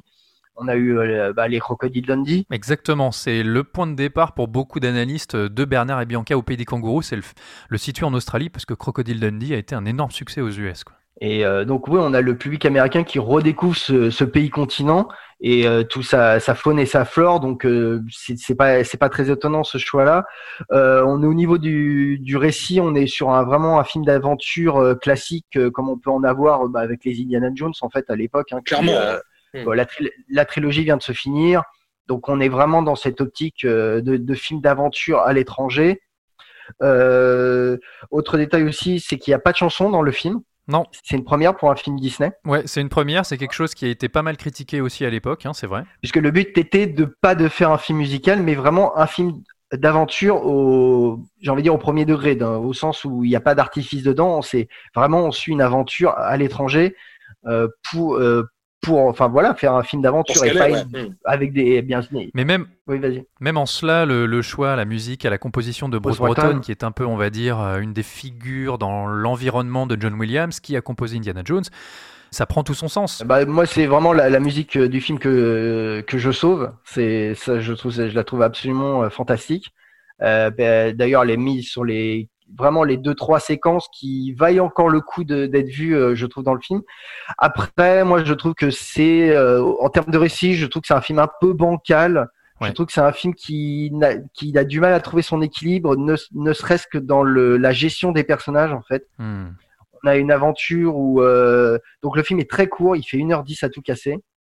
Et les, pratiquement les 20 premières minutes, on ne voit pas Bernard Abianca. Non, c'est vrai, Et- ils arrivent à la toute fin. ouais. Enfin, ils arrivent à la deuxième partie. Et la rencontre de Bernard Abianca avec le héros arrive 10 minutes avant la fin, en fait. Mhm. Contrairement au premier où euh, il y avait quand même un meilleur équilibre. Euh, donc là, c'est là que je trouve le film un peu, euh, euh, un peu sans ambition au niveau du récit, en fait. Parce que euh, on a, enfin, on a, voilà, on a cette espèce de, de fausse triangle amoureux qu'il va y avoir entre Bernard Bianca et Jake, euh, où Bernard va se sentir menacé par un, un concurrent qui est un, qui, qui est plus un mal alpha que lui. En tout cas, c'est un aventurier, c'est un mec qui sait se démerder, contrairement à Bernard qui est, qui est, bah, qui reste le, le, le petit bonhomme euh, gauche euh, et un peu timide qu'on qu'on connaissait depuis le premier film.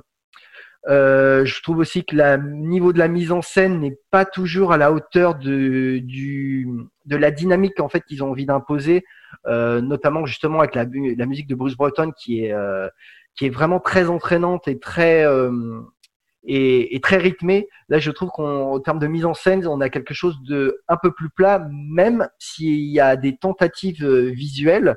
Euh, donc on a des, des passages d'animation qui sont en, pratiquement entièrement en images de synthèse, euh, notamment dans tout ce qui est le décor du New York euh, sous la neige euh, dans les extérieurs. Au tout début, ouais. Euh, au tout début et dans Sydney, euh, l'arrivée quand on découvre euh, la ville de Sydney euh, depuis les airs. Et puis même cette séquence d'intro animée avec en fond Ayers Rock et puis les champs de fleurs dans lesquels on fonce avec un immense travelling en avant, là c'est dingue Avant, ça quand ouais, même. hein. plan qu'on retrouvera beaucoup après par la suite, notamment dans le, le, Seigne- les- le Seigneur des Anneaux, les deux tours.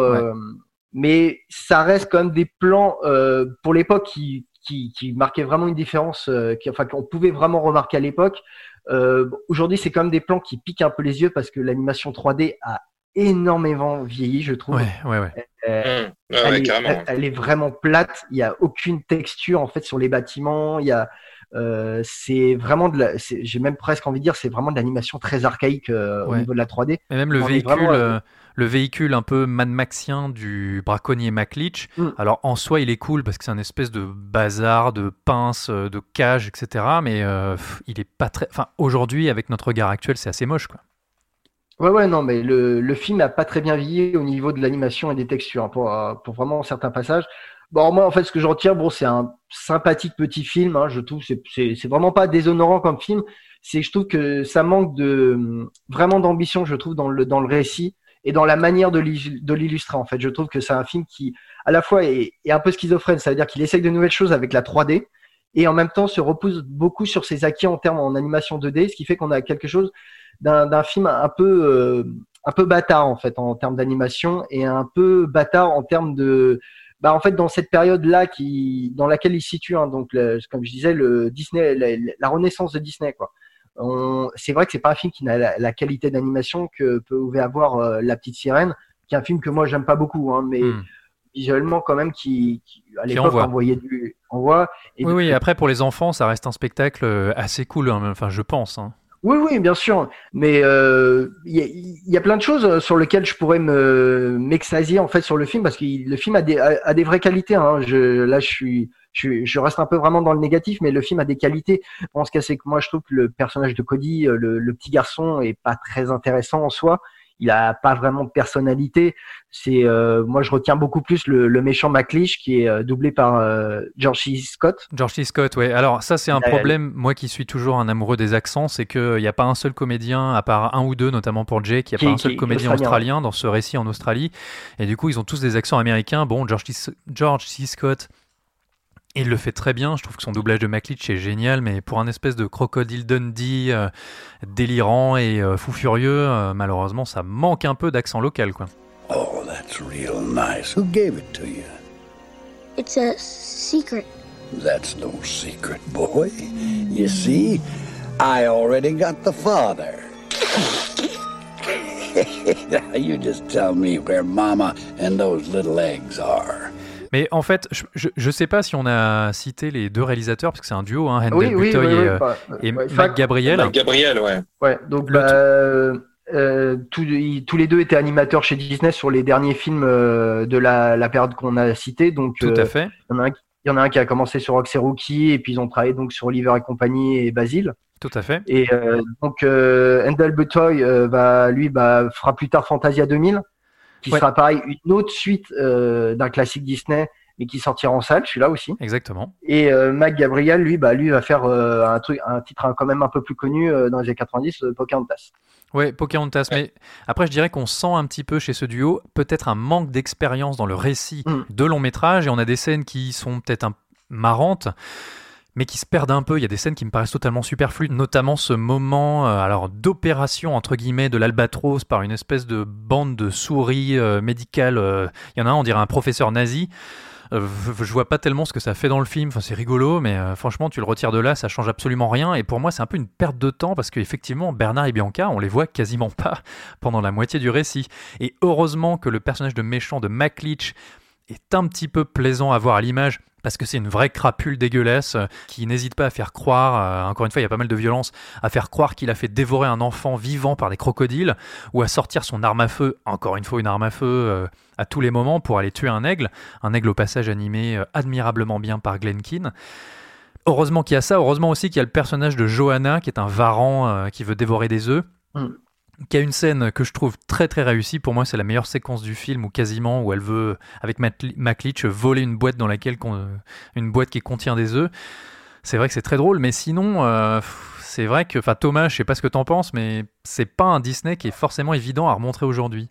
Bah, on parlait euh, de, sa date de sortie US 90. Moi, je l'ai découvert euh, en en 91, hein, parce qu'il est sorti en novembre 91 en France.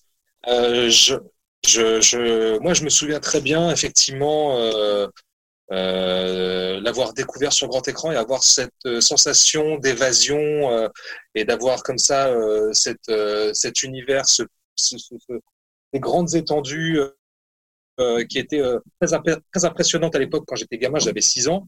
Euh, je l'ai pas revu pendant très très longtemps et je l'ai euh, et je l'ai revu pour euh, pour le podcast et je suis assez d'accord avec toi, Julien. C'est un film qui a des problèmes, c'est un film encore qui souffre, je pense, de sa de sa durée, un peu trop peut-être ramassée. Après, il y a y a quand même ce, ce feeling, ce feeling qui qui est plutôt réussi de, de ce sentiment d'aventure. Voilà, et il y, a, il y a quand même de très belles séquences. Euh, je pense notamment à cette séquence euh, où le, le gamin tombe, chute euh, dans le vide et, et est rattrapé ensuite. Par l'aigle. Il y, a- il y a quand même des moments assez. Voilà, il y a des. Par Mara Hutt, c'est ça, hein, le, le- Il me semble, oui. Ouais, ouais. Non, mais il y a quand même des moments. Il y a, il y a des moments galvanisants. Non, mais c'est vrai, il y, a- il y y a quelques plans qui, euh, qui valent le coup parce que je pense que le film, en fait, est plus un, un champ d'expérimentation et de test Mmh, pour les sûr. équipes de Disney que un, un projet qui, sur lequel ils comptaient euh, vraiment faire un carton, en fait, sur lequel ils comptaient euh, vraiment renou changer la donne. Là, je pense qu'on est vraiment dans un, un, un, film test, en fait. Et c'est ça que, pour Mm. moi qui le rend intéressant. Non mais c'est sûr, et puis euh, il faut dire que ces scènes de vol sur le dos de l'aigle géant sont assez impressionnantes et même préfigurent, si Ouais, on veut, ce qui va se faire plus tard euh, dans Dragon chez DreamWorks, ou pourquoi pas dans Avatar de James Cameron, tu vois, il chevauche cet aigle, c'est absolument merveilleux. Après, moi, ce que je redoute, ce que je euh, regrette, c'est que le potentiel d'exotisme et les images de la faune, de la flore australienne ne soient pas suffisamment exploités. C'est chouette de voir ce petit lézard à collerette, euh, le koala, un kangourou, de... Mais pour moi, c'est pas suffisant, surtout qu'on en parle tout le temps du danger de la faune australienne, euh, le canyon de la mort aussi, ce genre de choses. Mais on le voit pas, je trouve, pour un film qui se passe en Australie, j'aurais aimé voir, euh, bah, c'est peut-être un peu stéréotypé, mais un peu plus d'exotisme australien. Alors je sais pas si c'est malvenu ou pas. Et en fait, il faut dire que quand même, à l'origine de la production du film, les équipes de Disney voulaient vraiment l'ancrer dans une forme de tradition. C'est pour ça que cet aigle a un nom qui sonne aborigène. On avait aussi un petit enfant qui, originellement devait être un petit aborigène australien. Et c'est Ouais, la production. le pied, là. Ouais, c'est la, production, pardon Julien, qui a imposé un petit blondinet pour plaire au public occidental et surtout au public américain. C'était euh, Katzenberg en fait euh, qui avait totalement refusé que le, le personnage de Cody soit aborigène parce que euh, c'était pas commercial. Quoi. Voilà, mais on Et- en revient toujours à ce et- duo Eisner-Katzenberg. Ouais. Et euh, bon, bah voilà, enfin, signe que Disney n'a pas toujours été un très grand progressiste, hein, quelles que soient les, les périodes. Donc euh, là encore, on est vraiment dans une autre période euh, par rapport au Disney d'aujourd'hui, hein, qui veut s'acheter une, euh, Une bonne une conduite. légitimité sur le, le, euh, le progressisme ou de, enfin tout ce qui est de la représentativité des, des minorités invisibilisées, on va dire. Oui, et même là, carrément, d'une identité ethnique, d'une culture, d'une histoire Ouais, et d'un ouais. peuple. Quoi. Ilan, pour conclure peut-être, toi qui n'as pas beaucoup parlé jusqu'à présent sur Bernard et Bianca 2. Ouais, moi je suis un peu embêté sur Bernard et Bianca 2 parce que je pense pas que ce soit un film que j'ai vu dans son intégralité. J'ai des souvenirs de, séquences comme ça, de, de bribes au, fil de, euh, au fil de, de la présentation de, Julien. Je me suis souvenu de, de certaines séquences, mais il y en a d'autres dont je me souviens absolument pas. Donc je pense pas que ce soit un film que j'ai vu dans, dans son intégralité. Je me souviens qu'à l'époque, j'avais vu la bande-annonce au cinéma et j'étais, j'étais très impressionné. Il y avait, euh, il y avait un côté, une espèce d'ampleur dans, la bande-annonce euh, qui est amplifiée par le gigantisme du, grand écran. Donc c'est pour ça que je suis un peu étonné quand, vous parlez de, manque d'ambition du, film. Euh, voilà, moi tout ce que je peux dire, c'est plutôt un ressenti par rapport à, tout ce que vous avez, dit. C'est vrai que voilà, moi je m'attendais à un film voilà, euh, Bernard et Bianca et Congo, pour moi, ça m'a toujours apparu comme, surtout au regard du, du premier film, comme euh, une suite mineure, mais, euh, mais avec quand même une certaine ambition euh, visuelle, justement dans les, dans les paysages, dans ce côté très ample, par exemple, l'aigle, enfin de ces chevauchés à dos d'aigle, et, et- etc. Et là, à vous entendre, j'ai plutôt l'impression qu'on parle en fait d'un film malade, d'une espèce de, de patience zéro qui euh, à cheval entre tradition et, et modernité, mais qui, euh, qui reflète aussi une période où, euh, où Disney se cherche, si, si, si j'ai bien compris, et que euh, voilà, il, il a l'air important, important pour ça parce que euh, il montre euh, ce moment où, où avant, avant la, re- la renaissance par, par des chefs-d'œuvre, bah, euh, Disney a dû jouer les alchimistes et, euh, et accoucher d'un truc. euh, bon, ça va être un peu un jeu de mots pourri ce que je vais vous faire, mais euh, la montagne qui accouche d'une souris, quoi. Mais c'est pas mal.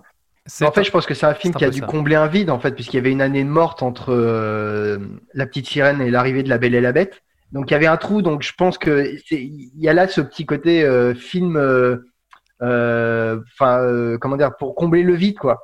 On sent que peut-être les, les- animateurs en ont profité euh, de de ce projet qui, je pense, est entièrement fait pour des raisons commerciales, hein, comme tu le soulignais, Pierre.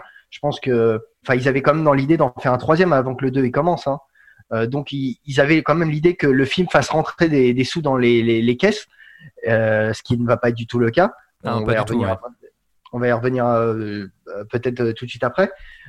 Et donc là, je pense que les animateurs, on s'est dit, bah, essayons des choses avec ce, ce, ce, ce projet qui n'est pas de, de- comment dire d'une priorité pour le studio et même pour eux et euh, essayons des choses donc je pense pas que ça soit un film malade. Je pense juste que c'est un film euh, intermédiaire en fait. Ouais, je pense ouais, que c'est c'est voilà pour moi c'est c'est un film euh, un peu expérimental dans le sens euh, euh, test. Et ça a l'air aussi symptomatique d'une euh, d'un de, de quelque chose assez euh, enfin c'est je vais pas dire symptomatique mais disons que des Disney des Disney ont tous plus ou moins euh, outre euh, l'identité visuelle aussi une identité musicale assez forte c'est-à-dire qu'au Disney sont aussi associés des thèmes musicaux des chansons qui sont qui, qui sont bien bien marquées là sur Bernard Bianca au Pays des Kangourous moi la, la seule chanson dont je me souvienne c'est celle de Ariane donc je me dis que là déjà s'il y a un Anne, problème Anne, Anne. Anne, Anne, pardon, Anne. Euh, bon, entre les Ariane et les Anne, mais bon. Euh, donc tu te dis que là, il y a, il y a peut-être aussi un souci. C'est si la seule chose dont tu te souviens musicalement parlant d'un Disney, c'est seulement une chanson, euh, chanson française qui était pas terrible en plus, si je me souviens bien. Ah ouais, faut aller voir, faut aller voir le clip, hein, les amis. Allez sur YouTube, tapez Anne, euh, Bernard et Bianca, le pays des kangourous, pays des kangourous. C'est quelque chose. Hein. Ouh là là là là. Bruce Breton fait quand même une très belle composition. hein.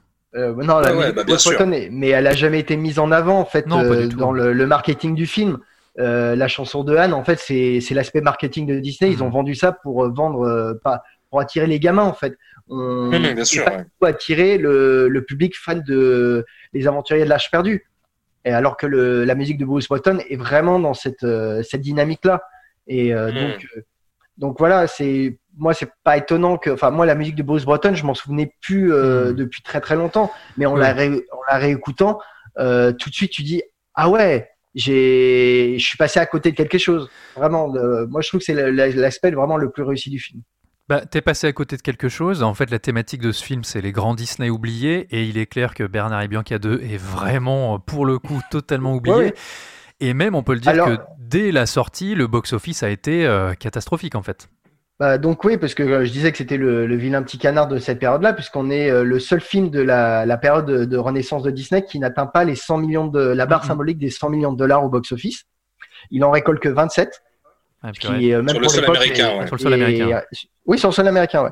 Et euh, il y a qu'en France que euh, bah, le film va connaître quand même un joli succès, puisque moi, je, fais, je compte parmi les 2,4 millions de, de Français qui ont été le voir en salle à, à l'époque. Mhm. Et c'était quand même la sixième place du, du box-office, euh, de- derrière Le Silence des Agneaux et avant Hot Shot. Hot Shot, qui était avant le silence des agneaux au box-office français, bah purée. Est-ce que quelqu'un a quelque chose à rajouter sur Bernard et Bianca 2 au pays des Ah oui. kangourous ou est-ce qu'on passe à la suite? Ah oui, non, et puis pour expliquer l'échec du film aussi, c'est qu'il faut savoir que le film est sorti le même jour qu'un certain Maman, j'ai raté l'avion. Ah oui, tiens donc, ah oui, je savais pas ça. Et, Bon, bah Bruce, voilà, et, tout est Bruce dit. Bre- et Hmm. Bruce Breton avait été approché pour faire la musique de Maman, j'ai raté l'avion. Ouais. Ouais, voilà, c'est enfin, c'est le film qui avait tout bouffé euh, cette année-là et euh, donc euh, bah, il a bouffé tout cru euh, Bernard et Bianca.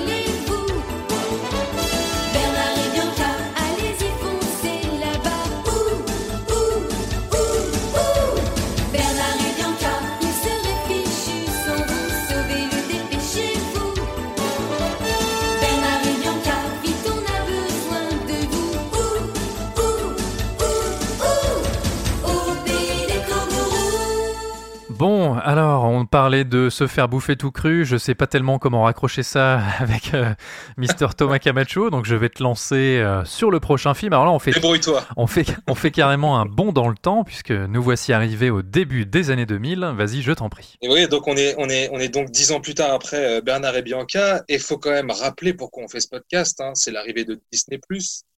Donc, chers amis auditeurs, auditrices qui êtes sur euh, Disney+, je vous invite tout de suite à vous rendre sur la plateforme et à lancer donc, euh, eh bien, La planète au trésor, euh, sorti en 2002, signé Ron Clements et John Musker.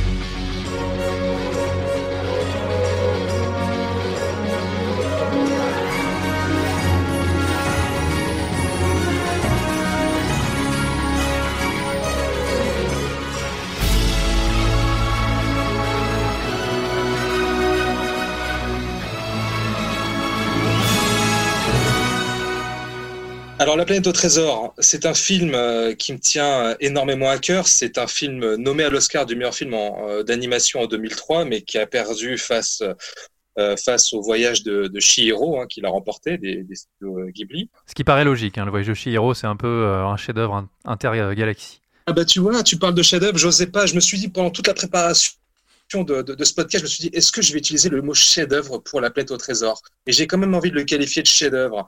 Et What je sais que j'attends, euh, j'attends quand même Julien au tournant, et je vais m'expliquer pourquoi dans, dans quelques instants au sujet de, de ce terme chef-d'œuvre. Ah oui, j'espère, parce que, franchement. euh, c'est un projet très très ambitieux qui remonte à, à- à 1985 hein, et, et qui a quand même vu le jour grâce à Roy Disney, qui était vice-président à l'époque euh, de, de Disney. Tout à fait. Euh, et qui a et qui a poussé, qui a pris un peu à contre-pied euh, Michael Eisner, qui était donc le PDG, et Jeffrey Katzenberg, le, euh, le directeur de, de la branche animation de Walt Disney qui n'a fait que retarder l'échéance pour lancer ce, ce projet.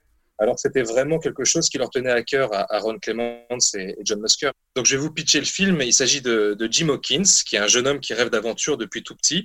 Et en fait, un jour, un alien, un alien euh, on, se, on, se situe dans un futur euh, indéfini. Hein. Euh, un jour, un alien gravement blessé atterrit près de l'auberge de, de, sa mère euh, et lui remet un objet en forme de sphère. Il se trouve qu'en fait, euh, cette sphère renferme une carte au trésor. Et, et, plus précisément, le, bulletin, le butin de mille univers qui appartenait au plus célèbre pirate de tous les temps, le capitaine Nathaniel Flint. Et c'est alors qu'il décide de se lancer à l'aventure euh, dans une grande expédition en tout cas, euh, à bord d'un galion volant, le RLS Héritage, euh, qui est donc euh, commandé par le capitaine Amelia, euh, voilà, qui est donc doublé en VO par Emma Thompson. Oui, tout à fait. Et alors c'est la première, c'est le 43e long métrage d'animation de Disney. Également le premier vrai, le premier vrai long métrage d'animation de science-fiction par Disney. Il y a eu quelques tentatives comme ça, notamment euh, euh, pour euh, Lilo et Stitch, d'avoir des, des, éléments de, de, SF, mais c'est vraiment la première fois qu'on avait un long métrage de science-fiction, d'animation. Euh, Disney. Enfin, dans, dans l'espace, intégralement dans l'espace, sur une autre planète. Parce que voilà, Lilo et Stitch, il y avait oui, quand oui. même des aliens, etc. Mais là, toute l'intrigue repose sur le fait qu'on est dans une autre galaxie. Alors, attention les oreilles, messieurs, ça c'est ce que Thomas se passe tous les jours sous la douche pour se donner du courage.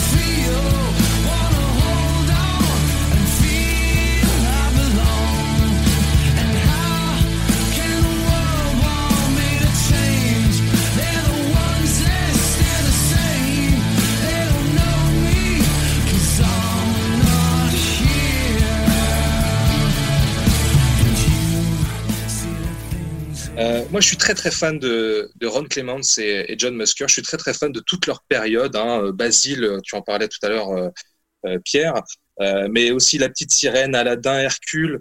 je trouve que ils ont ils ont ils ont une sensibilité, ils ont un, savoir-faire qui est assez assez identifiable et ils ont ils ont ils ont signé voilà parmi les, les, les, plus grands films euh, des années 90, en tout cas euh, de, euh, chez, Disney, jusqu'à jusqu'à la, Princesse et la Grenouille en 2009 et Vaiana en 2016, qui, a été vraiment leur, leur, dernier, leur dernier tour de manivelle.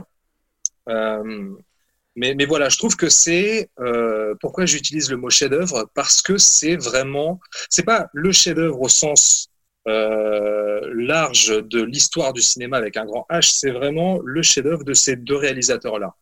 Euh, c'est, je pense, leur projet le plus personnel, euh, le plus abouti sans doute aussi pour moi, je trouve, euh, qui, euh, qui propose un univers extrêmement riche, un film extrêmement dynamique, très cinématographique, euh, et que moi j'ai découvert en salle et qui ne m'a plus lâché en fait.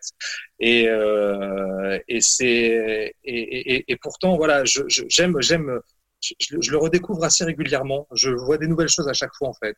Euh, ce mélange d'animation 2D avec euh, l'image de synthèse, ce sentiment d'aventure que je trouve très fort, et, également cet univers cet univers incroyable, euh, la, la, direction artistique, euh, cette, euh, ce, ce, entre le steampunk, le rétrofuturisme, euh, l'hommage euh, à, à, Jules Verne. Enfin, il y a toute cette association de, de machinerie avec toutes les techniques des, des, machines à vapeur qui sont donc que, que, convoque, que convoque le steampunk.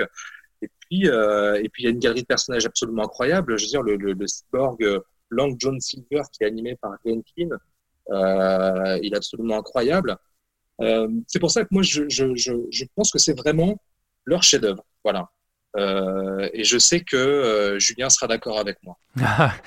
vas-y Julien, vas-y Julien, on voit que tu retiens, tu retiens ta rage, tu retiens tes coups. Non, non, je retiens pas ma rage. Non, il n'y a, pas de souci. Euh, non, ce qu'il faut savoir, c'est que quand on a eu l'idée, euh, que même, enfin, j'ai lancé l'idée de, de faire le, un hors-série sur les Disney oubliés.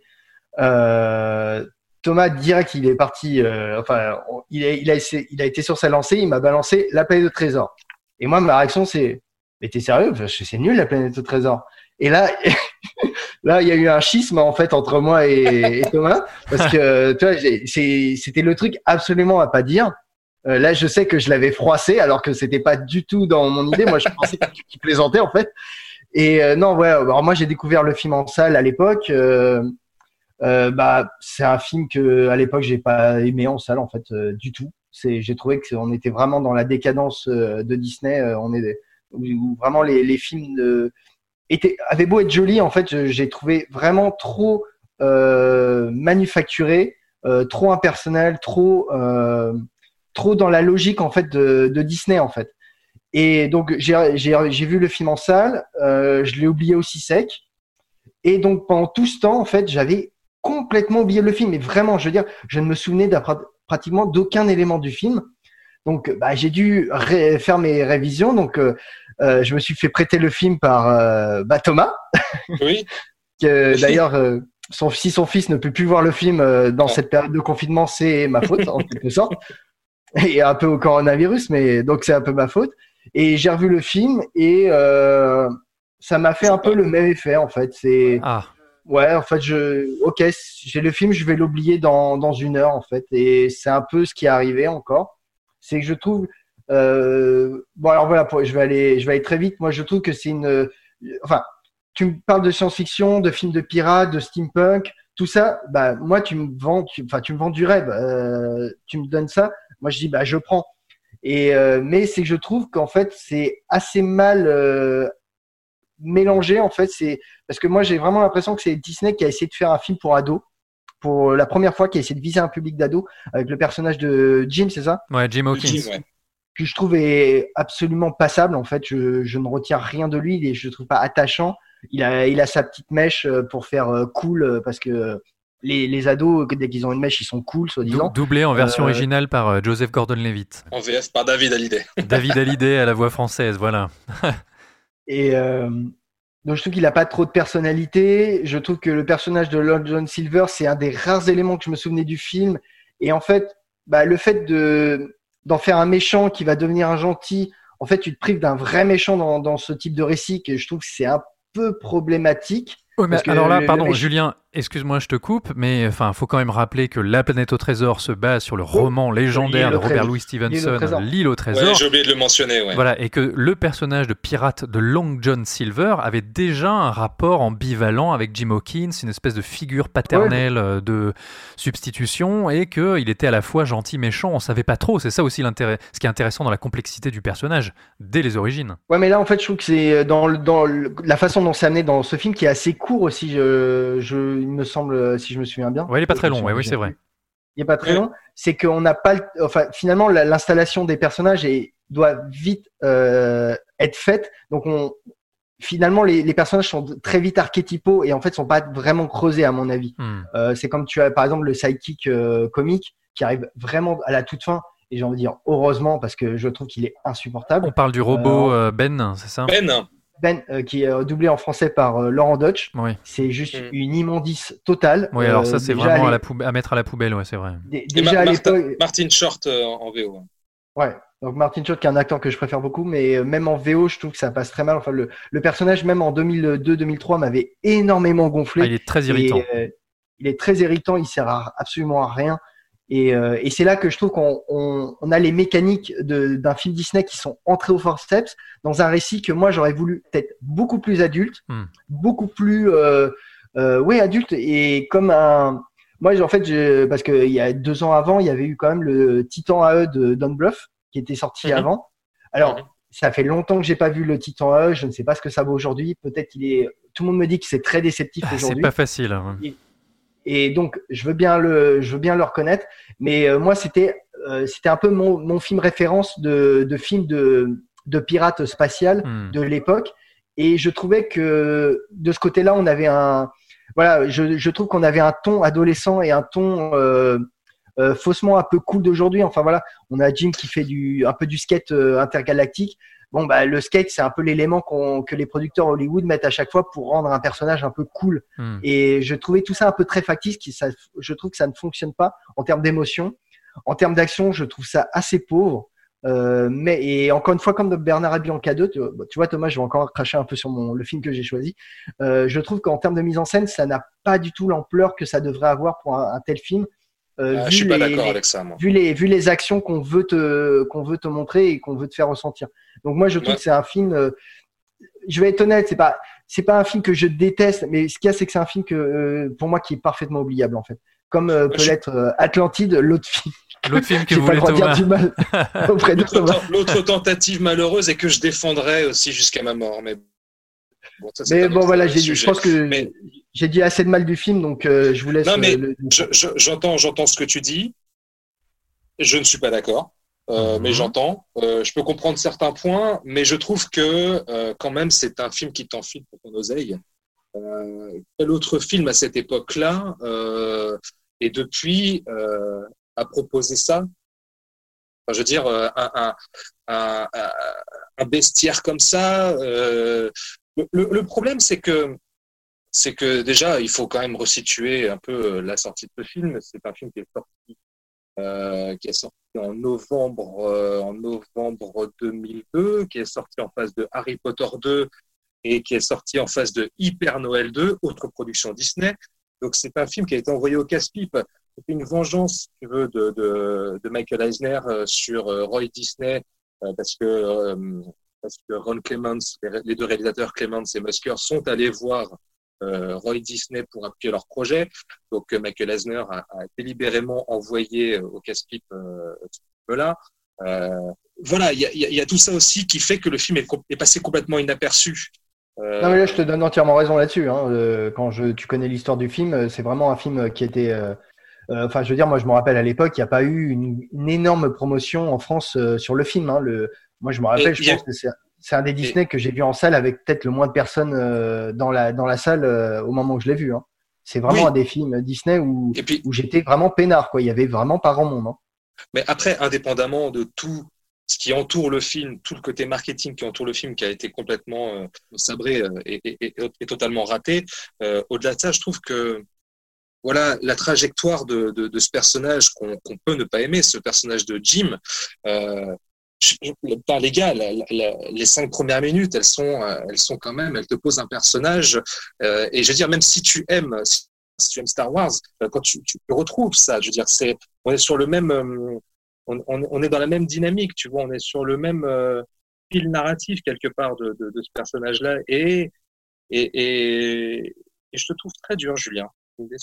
Bah, comme d'hab. non, hein. mais je te dis, en plus, il y a tous les éléments qui, qui pourraient me plaire. hein. Moi, j'adore le Swashbuckler, le, donc le film de pirate ou le film d'aventure classique euh, euh, du, de l'âge d'or d'Hollywood, le, le cyberpunk, la SF, euh, bah, il y a- enfin, il y a, il y a- il y a la recherche d'un trésor, euh, tout ça. Il y a tous les éléments, mais ce qu'il y a, c'est que moi, je trouve que c'est le moule en fait Disney qui ne convient pas du tout. En fait. Mais moi, je suis pas, je suis pas d'accord avec euh, le, le moule Disney. C'est, c'est, euh, faut faire attention avec cette expression. C'est, un mot un peu valise, je trouve, le moule Disney, parce que ça veut un peu tout rien dire. C'est ce qui fait aussi la particularité des films Disney, c'est qu'on les aime, c'est qu'ils ont une identité aussi, ils ont une saveur, euh, ils ont un charme. Euh, je- Clé- Clements et, et Musker, je veux dire, il y a, c'est au-delà, de- ils, ils ont défini, si tu veux, un moule Disney dans les années 90 aussi, tu vois, avec des personnages euh, qui étaient des archétypes.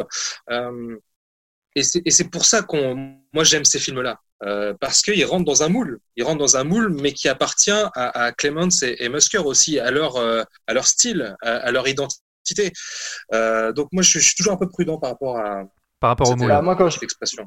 Par rapport à cette expression de moule Disney, en fait. Moi, moi, quand je parle de moule, c'est euh, par exemple, tu vois, je veux dire, qu'est-ce que la, la chanson de David Hallyday a foutre dedans, quoi? Je suis on n'en avait d'accord. pas besoin. Le personnage Non, de non. Psychic Comic n'avait n'a aucune unité, uni- utilité dans le récit à part dans la, toute dernière minute. Euh, bah voilà, c'est ça que j'appelle le moule, le, le moule Disney. En fait, c'est des, des, des archétypes attendus ou des euh, des éléments qui en fait, euh, bah là dans un dans dans ce projet-là, en fait, moi je trouve que ça ça n'a pas sa place en fait. Donc c'est juste ça en fait. C'est pas juste que je critique le moule Disney. Encore une fois, c'est euh, Disney a amené plein de choses, mais ce qu'il y a, c'est qu'il se repose sur une formule qui là me paraît inappropriée. C'est tout ce que je dis. Ilan, est-ce que toi, tu veux nous parler de moule aussi? Oula, ça dépend lesquels. Euh, alors moi, La planète au trésor, c'est un film que je n'ai pas découvert en salle euh, parce qu'il est sorti à une période où les films Disney ne m'intéressaient pas. Enfin, ce que proposait Disney ne m'intéressait pas, ne m'intéressait plus. C'est-à-dire qu'entre ça et La ferme se rebelle qui sortait deux ans après, euh, si on m'avait demandé de choisir entre les deux, j'aurais revu un Jean-Marie Poiret. Donc j'étais vraiment pas intéressé ça, sur sur La planète au trésor. C'était pas le film pour lequel je suis une curiosité particulière. Et il a fallu que que, que Thomas euh, que Thomas et, et Julien s'écharpent sur sur ce sujet, en viennent presque au point. Euh, je pense qu'il y a un tesson de bouteille euh, qui s'est cassé au Harding. Non, mais pour que en fait euh, pour qu'ils en parlent et euh, en fait Thomas m'a bien hypé sur euh, sur ce film, donc j'étais j'étais curieux. Euh, et donc j'ai vu le film là il y a il y a quelques jours euh, en Blu-ray et euh, le verdict c'est que ben, je suis un peu à la croisée des chemins, les amis. Je suis désolé, je vais pas trop pouvoir vous vous, vous départager. Oh, C'est-à-dire que euh, il y a des il y a des choses que j'aime beaucoup dans ce film. Ilan, c'est la Suisse. C'est ça, exactement. Il Non, pas il y, a, parti. il y a des choses que j'aime beaucoup dans ce film. J'aime beaucoup les directions artistiques. J'aime beaucoup le, le pari du, du steampunk pour un, pour un Disney. Je trouve ça, je vais pas dire, je vais pas dire couillu ou, ou audacieux, mais euh, je trouve ça étonnant. Euh, il y a plein de, plein de choses que, que j'aime bien. Le, le, skate de, Jim Hawkins, je le trouve ultra cool. Le, le, le côté space opéra, euh, très sympa. Et je trouve que, je trouve qu'en termes de relecture, de, de remake, on va dire, un peu de remake euh, spatial de, de, l'île au trésor de Robert Louis Stevenson, euh, c'est très bien. Euh, je trouve que c'est une belle relecture euh, SF du, du Stevenson, mais c'est aussi ça qui marque les limites, euh, qui en marque ses limites. C'est-à-dire que La planète au trésor est tellement fidèle au Robert Louis Stevenson euh, qui manque de folie, qu'il euh, qu'il oublie de, qu'il s'autorise, euh, qu'il s'autorise pas suffisamment de choses. C'est, il est tellement enclavé euh, euh, au roman, roman d'origine qu'à un moment donné, il, il veut pas s'en affranchir. Et en termes, en termes de narration, tout est, euh, tout est ultra codifié, tout est assez attendu. Tu, tu sais, euh, tu, sais exactement ce qui, ce qui, ce qui va en être. C'est un film qui joue énormément la carte de, de la sécurité d'un point de vue narratif, j'entends. Euh, et je trouve ça, je trouve ça dommage. Mais ce qui est intéressant là-dedans, outre le côté euh, l'aspect l'aspect technique et l'univers qui est déployé, qui est intéressant, je suis d'accord avec toi, Thomas. C'est euh, moi, j'ai pas eu le même euh, le même rapport émotionnel que que toi, Thomas, sur sur ce film. C'est-à-dire que la le, effectivement, le personnage du Hawkins, euh, je m'en fous. Enfin, c'est pas un personnage qui m'intéresse. son, sa trajectoire ne m'intéresse pas, son évolution, je la trouve assez, assez basique. Enfin, c'est pas un personnage pour lequel j'ai de l'affect. Par contre, dans sa relation avec Long John Silver, je trouve qu'il y a quelque chose d'extrêmement intéressant. Je trouve déjà le personnage super. J'aime beaucoup ce, ce personnage, avoir fait de Long John Silver une- une- un cyborg. Bon, c'est logique, forcément, c'est totalement logique, mais ça rentre vachement bien à l'écran. Absolument. Euh, J'aime beaucoup le personnage, euh, cette espèce de nuance de gris dans lequel, euh, dans lequel il est. C'est un personnage qui est, qui, euh, qui, qui est charismatique, mais qui en même temps est, est ambigu, qui, euh, qui, qui est vraiment la représentation de Long John Silver, qui est Long John Silver tel que moi je me le représentais, dans son côté à la fois paternel et, et, et. Donc ça, je trouve ça, je trouve ça extrêmement, extrêmement réussi. Mais euh, c'est vrai qu'à partir du moment euh, où ils arrivent, où ils arrivent sur la pleine, fameuse planète, où ils découvrent le personnage de Ben que je trouve absolument insupportable, pour moi c'est euh, le Olaf, euh, c'est Olaf avant l'heure, c'est il m'horripile tout autant. Comme le dit Julien, ça te montre que que le film euh, adopte adopte des codes et sur euh, sur une trajectoire, enfin plutôt non, adopte des codes, j'aime plutôt ça, qui ne lui sied pas je trouve ça, je trouve ça assez, assez dommage. Mais pour moi, c'est un film un peu, un peu bâtard, un peu à la croisée, à la croisée des, euh, des chemins. Et euh, c'est vrai que euh, en regardant le film, bah, je, le problème du film, c'est que plus je le regardais, plus je me repensais à Titan E en me disant, bah, Ouais, non, la planète au trésor, c'est bien, mais euh, putain, Titan AE, j'en garde quand même, j'en garde quand même un bon souvenir de ce film, même si ça fait très longtemps que je l'ai pas vu. Donc euh, voilà, je suis pas aussi dur que, que Julien, mais je suis pas aussi euh, euh, admiratif que, que que Thomas. Je pense que c'est un film qui a beaucoup qui a beaucoup de qualité, mais qui encore une fois ne ne prend pas assez de liberté. Il manque il manque ce petit grain de folie supplémentaire qui en aurait fait un vrai grand film de SF. Allez, concernant le personnage de Silver, on va quand même s'écouter un petit extrait de son doublage en version originale, parce qu'en français, malheureusement, on ne travaille jamais trop les accents régionaux, mais en anglais, ils ont l'habitude de beaucoup jouer avec ça, et donc, on a un acteur sud-africain nommé Brian Murray qui double le personnage de Long John Silver et qui nous gratifie d'un beau phrasé de crapule. Oh, you still don't know how to pick your fights, do you, boy? Now,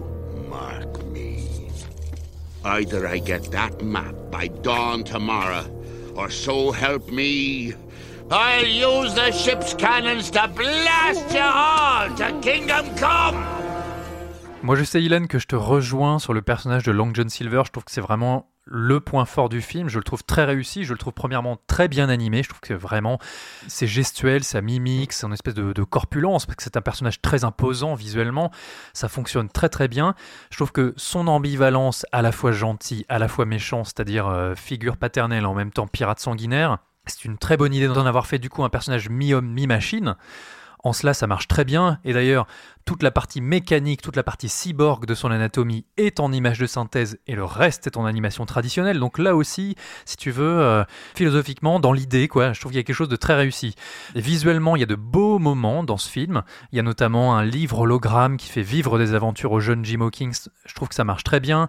Dans la direction artistique, dans certains décors, il y a des choses très réussies, notamment cette euh, base ou ce, ce port intergalactique en forme de croissant de lune gigantesque dans l'espace. Je trouve ça très beau.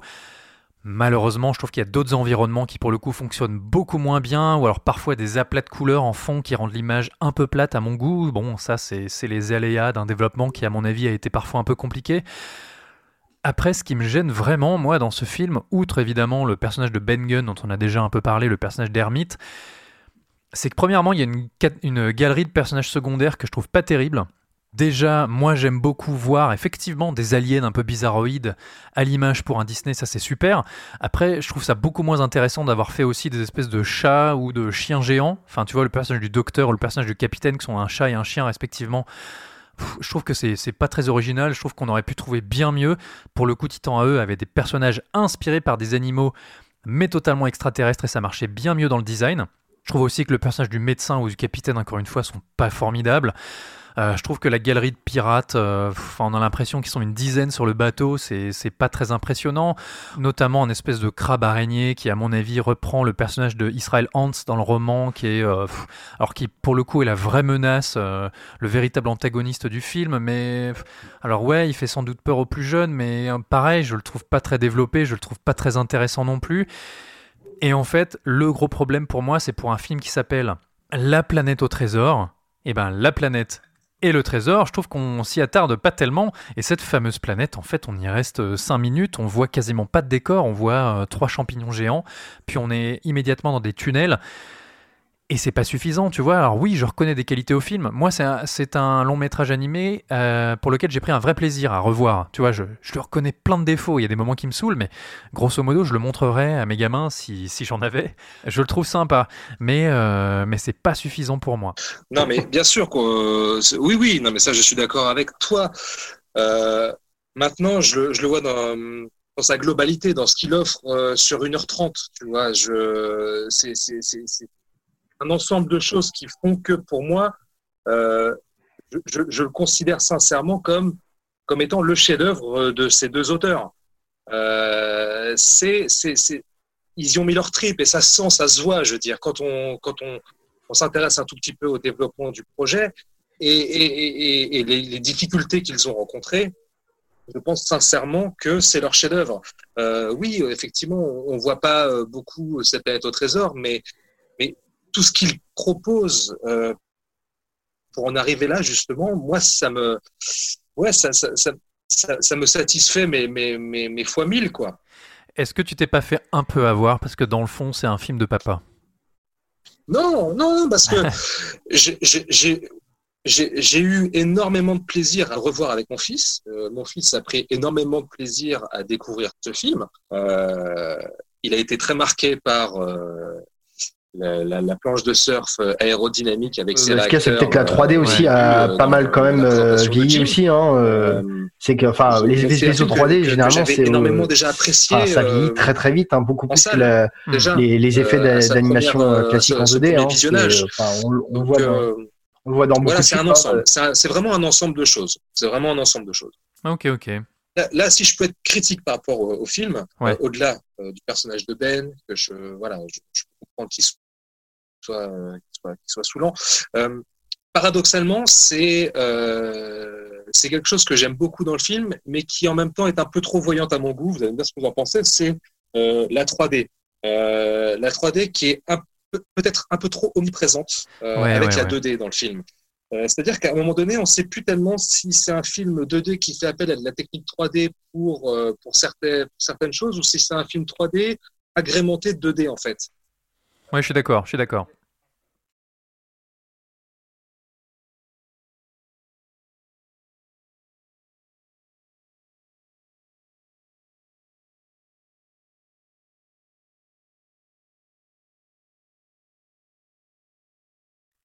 Euh, ouais, je, rappelle juste, euh, avant de te laisser la parole Thomas, que cet environnement de port euh, immense et cette espèce d'imagerie hybride entre le film de pirate, le film de vaisseau, enfin on a des bateaux à voile qui parcourent la galaxie, je trouve ça très intéressant. Visuellement, c'est quand même pas rien. Moi, ça me rappelle certains univers qui ont été développés dans les jeux Final Fantasy. On a pareil des bateaux qui prennent leur envol comme ça et avec leur voile qui traverse le ciel.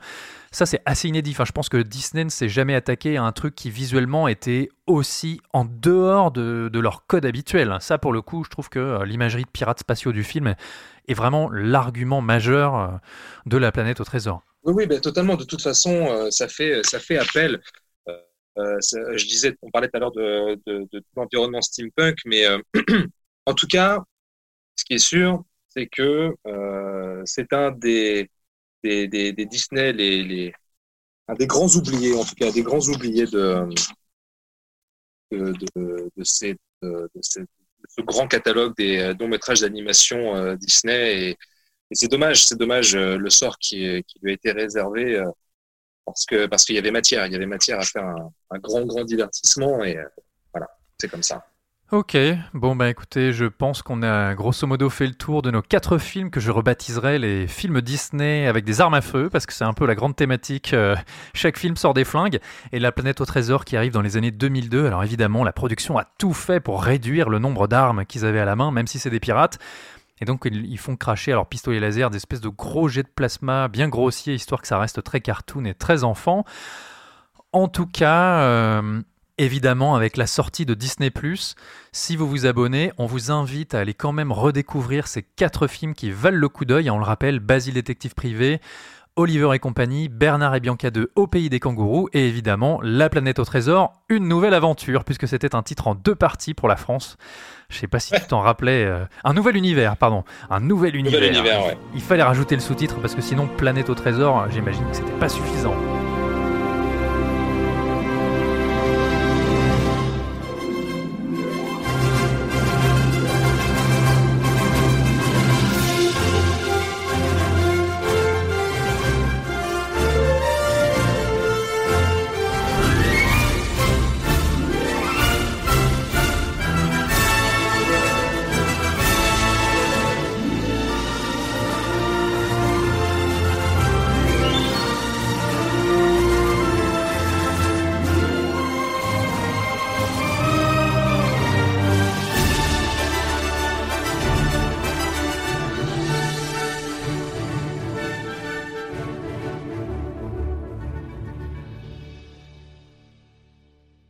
Et voilà, fin de séance hors série spéciale Disney oublié, c'est maintenant terminé. On espère que l'émission vous a plu et surtout qu'elle vous permettra de découvrir ou redécouvrir des films qui méritent clairement votre attention. Pour nous retrouver, c'est très simple, direction toutes les applications podcast, Deezer, Apple Podcast, Spotify, Podcast Addict et les autres. N'hésitez pas à laisser des petites étoiles et des commentaires. N'hésitez pas non plus à venir discuter avec nous sur Twitter, at fin de underscore séance, hashtag fin de séance, vous avez l'habitude. Thomas, merci d'avoir enfermé ton gamin dans les toilettes pour enregistrer cette émission avec nous. Ah là, je vais y aller parce que je sens que ma, que, que- que ma femme est en train de craquer là. Faut vite que je la libère euh, de ce poids. Ilan, Julien, merci les gars. Bah, merci, toujours un plaisir, même confiné. Alors en ces temps de confinement, est-ce que vous avez toujours une actu? Est-ce qu'on peut vous retrouver quelque part ou est-ce qu'on peut vous lire? Alors on peut nous retrouver chez nous. Nous lire, non, euh, non, non, à part euh, pour moi, à part dans, dans le lire, mais euh, c'est vrai que Cinevibe est, est lui aussi confiné. Ouais, bah moi je vendrais le Blu-ray de la planète Trésor à Thomas quand je pourrais sortir de chez moi. hein. Ouais, mon fils, il va te faire ta fête, tu vas voir. Ouais, je sais qu'il je sais qu'il est dangereux. Quand il, parce que quand ce confinement va se terminer, il aura 15 ans, donc euh, tu vas voir. Par ta gueule. Surtout, les amis, vous qui nous écoutez, prenez bien soin de vous, restez bien confinés si votre activité vous le permet évidemment. Profitez-en pour enchaîner un maximum de films ou de séries, hein, c'est un peu le moment ou jamais. On se retrouve très vite pour une prochaine émission et on vous fait tous de gros bisous. Allez, ciao. Bisous. Salut. Salut, restez chez vous. Nous allons faire du bon travail ensemble. Yes. No. Ok.